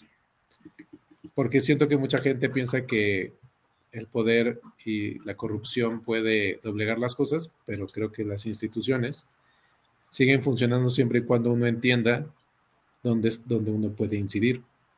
Y de lo que comentaban de la polarización, que no es solamente de este país, creo que todos los países, la política hoy tiende a la polarización porque es mucho más eficiente decir el otro es una bestia que decir, ah, yo lo que opino es que esto se soluciona de esa manera. Es mucho más fácil decir, ah, el otro es tan malo que mejor voté por mí. Es la gente que vivimos en el medio, es buscar esos canales para que la gente pueda como comunicarse. Porque cuando las pasiones entran en las decisiones, es eso, y hacer que la gente participe. No, ay, bueno, es que los otros van a ganar. Y entonces no hay que hacer nada. Entonces, no. Y si uno cree en algo, como en este caso, en el caso de México, si alguien cree en la 4T, eh, para mí siempre cuando uno cree más en algo, tiene que ser más crítico al respecto. O sea, si eres un católico, tienes que ser más crítico de lo que dicen. ¿Por qué? Porque como tú crees en eso, tienes que estar más avispado para decir, ay, espérate, espérate, espérate. Pero eso no tiene sentido. O sea, creo en eso, pero es una estupidez. no, no, entonces nada más es eso. Entonces yo creo que la forma de, de revelarse es hacer que la gente entienda esos puntos que tenemos en común, porque al final del día todos queremos tener un buen país.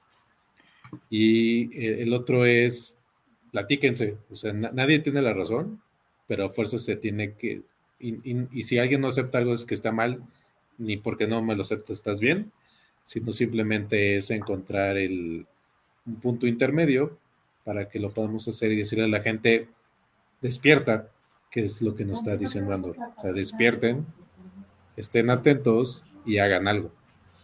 Me gusta, me gusta Isidro, haz tu manifiesto. Ahora sí, Francisco.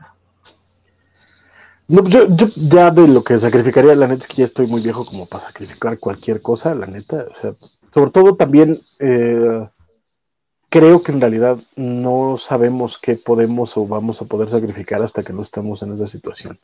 Porque también podría decir, eh, sería muy fácil decir, podría sacrificar todo por, por una causa y a la hora de la verdad es que ni siquiera, no, no soy ni siquiera capaz de levantarme de mi asiento para, para, para incomodar mi, mi, mi, estancia en este momento, para, para cambiar algo o para ayudar algo o para mover algo distinto.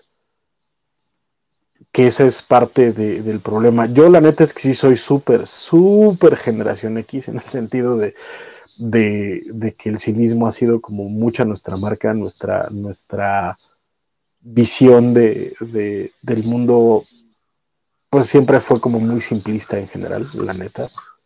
Y no, no, no, no nos movimos mucho. De, ahí a, lo demás, pues me, casé con una causa en algún momento de mi vida. En algún momento de mi vida estuve en, movilizaciones, en marchas, en, situaciones por, por, diversas cosas. ¿no? Pero también hubo un momento en el que ya no vi o no tuve la motivación para seguirlo también porque el sistema no estaba para, para, ese cambio, ¿no? Y de pronto las cosas empezaron a modificarse de otra forma. Pero eh, sigo creyendo en esa causa y sigo creyendo en muchas otras y creo que lo más que, lo más que puedo hacer es tratar de poner mi granito de arena en el sentido de, lo, que, lo que he dicho por aquí varias veces, de promover el pensamiento crítico, de promover el pensamiento escéptico, de hablar acerca de, de la importancia del conocimiento de las pruebas, de los datos, de la ciencia, y a partir de ahí eh, tomar decisiones informadas, ¿no? Y como dice Isidro, ser, ser, crítico en lo que se pueda, pero crítico con, con razón, no crítico de, de, que las cosas no, no pasan o, o simplemente es, pues, como decir esto, ¿no? En simplificaciones y caricaturas burdas, sino en decir esto de verdad no tiene sentido, esto no tiene pruebas, esto no hay manera que se sepa, esto está esto es una ramplante mentira este, de uno y de otro lado y de a partir de ahí empezar a trabajar para que las cosas mejoren y el discurso.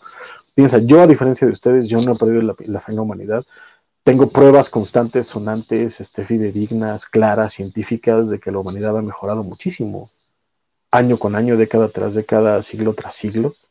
Este, la gente que cree que estamos destinados a hundirnos, la neta es que no tiene idea de, de lo que habla, porque hoy en día vivimos más, vivimos con mejor calidad de vida, hay más, este, hay más eh, gente con la capacidad de leer, de aprender, de tener eh, eh, cosas que hace 100, 200 años hubieran sido impensables para gente de nuestra edad y de nuestro estatus social, y sin embargo aquí estamos hablando de, series de televisión desde un aparatito chiquitito en mis manos, cuando hace 200 años había gente que no podía comer frijoles.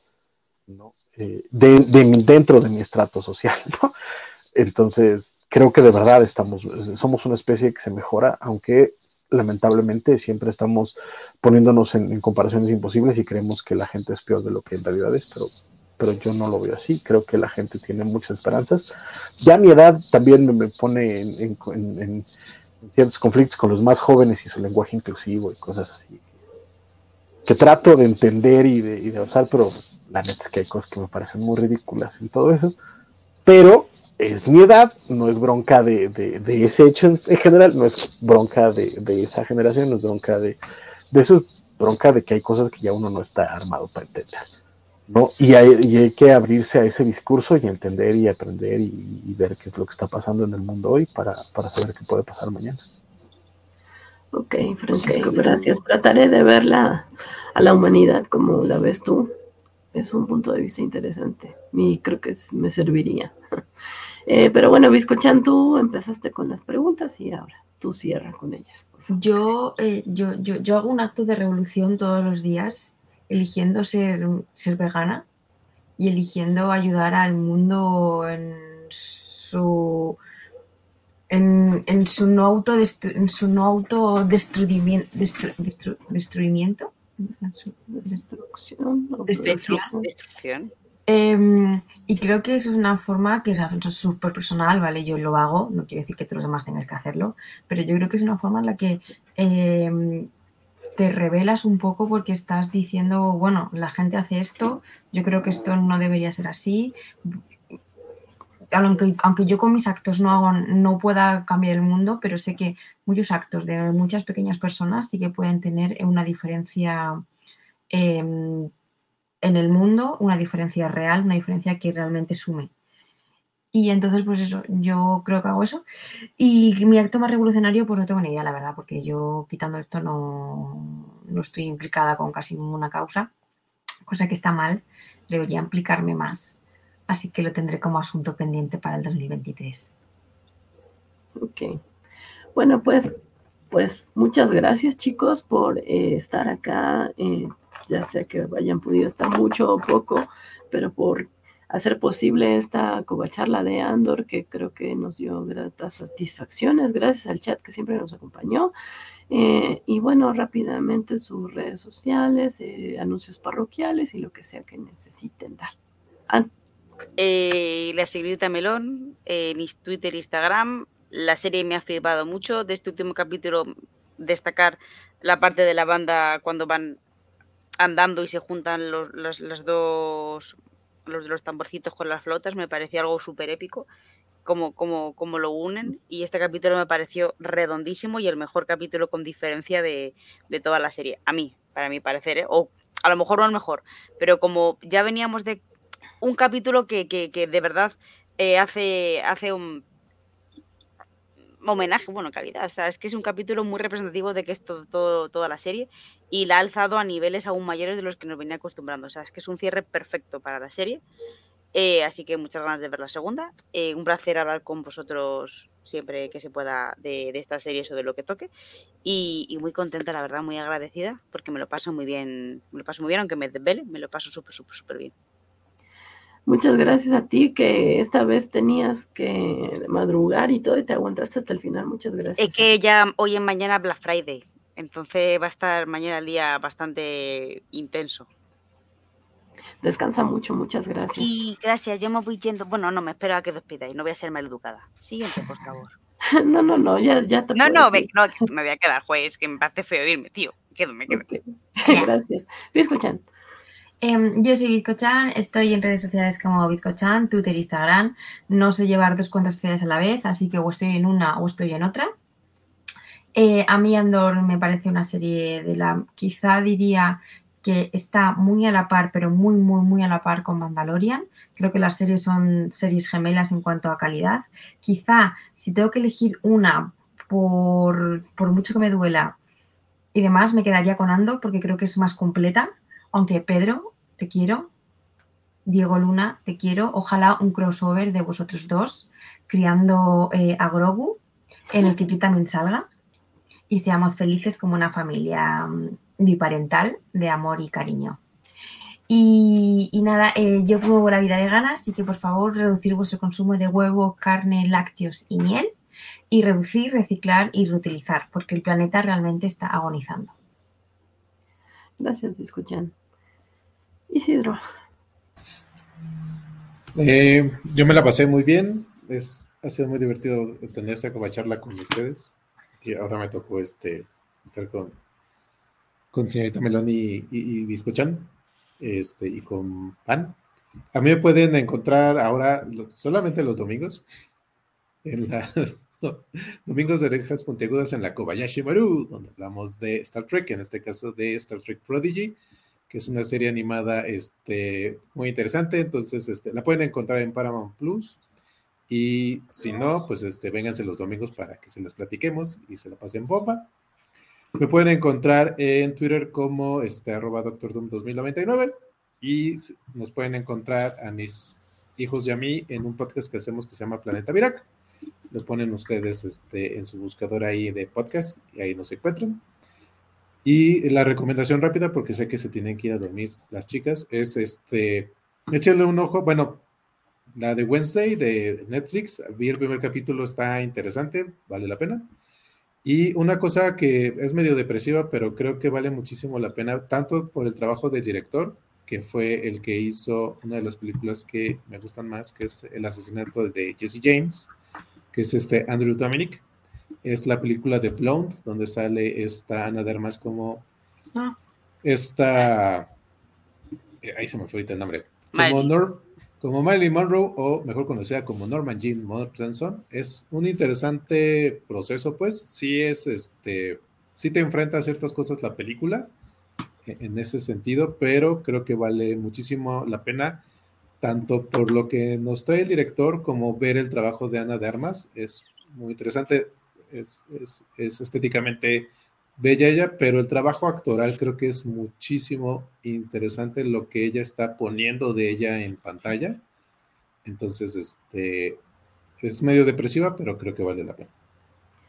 Gracias, Isidro. Ahora no te puse cortinilla justo para ah, no, tardarnos más. Vamos de rápido.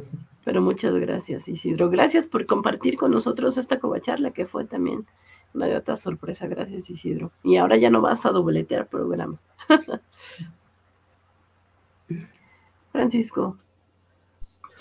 Pues muchísimas gracias, eh, Van, por la invitación, como siempre. Este, lamento no haber podido estar tanto como hubiese yo querido, pero sobre todo porque la serie me encanta y, pues, sobre todo, y, me, disfruto muchísimo compartir este espacio con, contigo, con, con Discochan, con la señorita Meloni, por supuesto con mi buen Isidro, con el cual estamos los domingos en Kobayashi Maru de Star Trek. Este, y yo nomás quisiera cerrar esta, esta participación y este programa diciendo que para mí hace, hace muchos años leí una, una cita que me, que me, gusta mucho, que es de Richard Corliss, que dice que la ciencia ficción es un acto de subversión disfrazado de cuento de hadas, y esa es una frase que se me quedó muy, muy grabada. Y aunque siempre he dicho y, lo sostengo que Star Wars es mucho más cercana a la fantasía, y en el caso de la cita, cuando hablamos de ciencia ficción es un acto de subversión, estamos hablando no solo de la ciencia ficción como género estricto, sino como este género que abarca todos los géneros fantásticos. Eh, y en el caso de, Star Wars, eh, creo que esta es la serie que más se ha acercado a esa frase, creo que esta es la, serie que más realmente ha, tratado de, de explorar eh, su mitología, su historia, su mundo con, cierta, con algo que decir. Y eso, la neta es que lo, lo, aplaudo, lo agradezco y sobre todo porque lo hicieron maravillosamente bien. Tony Gilroy se merece todo, todo, todo, todo lo que quiera y ya está en el panteón de, los grandes creadores de, ciencia ficción solo por, por esto, ¿no? Tiene muchas otras cosas, pero en este caso eh, la verdad es que Andor, Andor se lleva unas palmas mentales. Sí, claro, claro, Rogue One es, impresionante, pero Rogue One para mí eh, fue, fue la semilla que nos dio Andor. Eh, Andor es, es donde empieza realmente a, a, crecer ese, ese árbol de, de, esa semilla que vimos.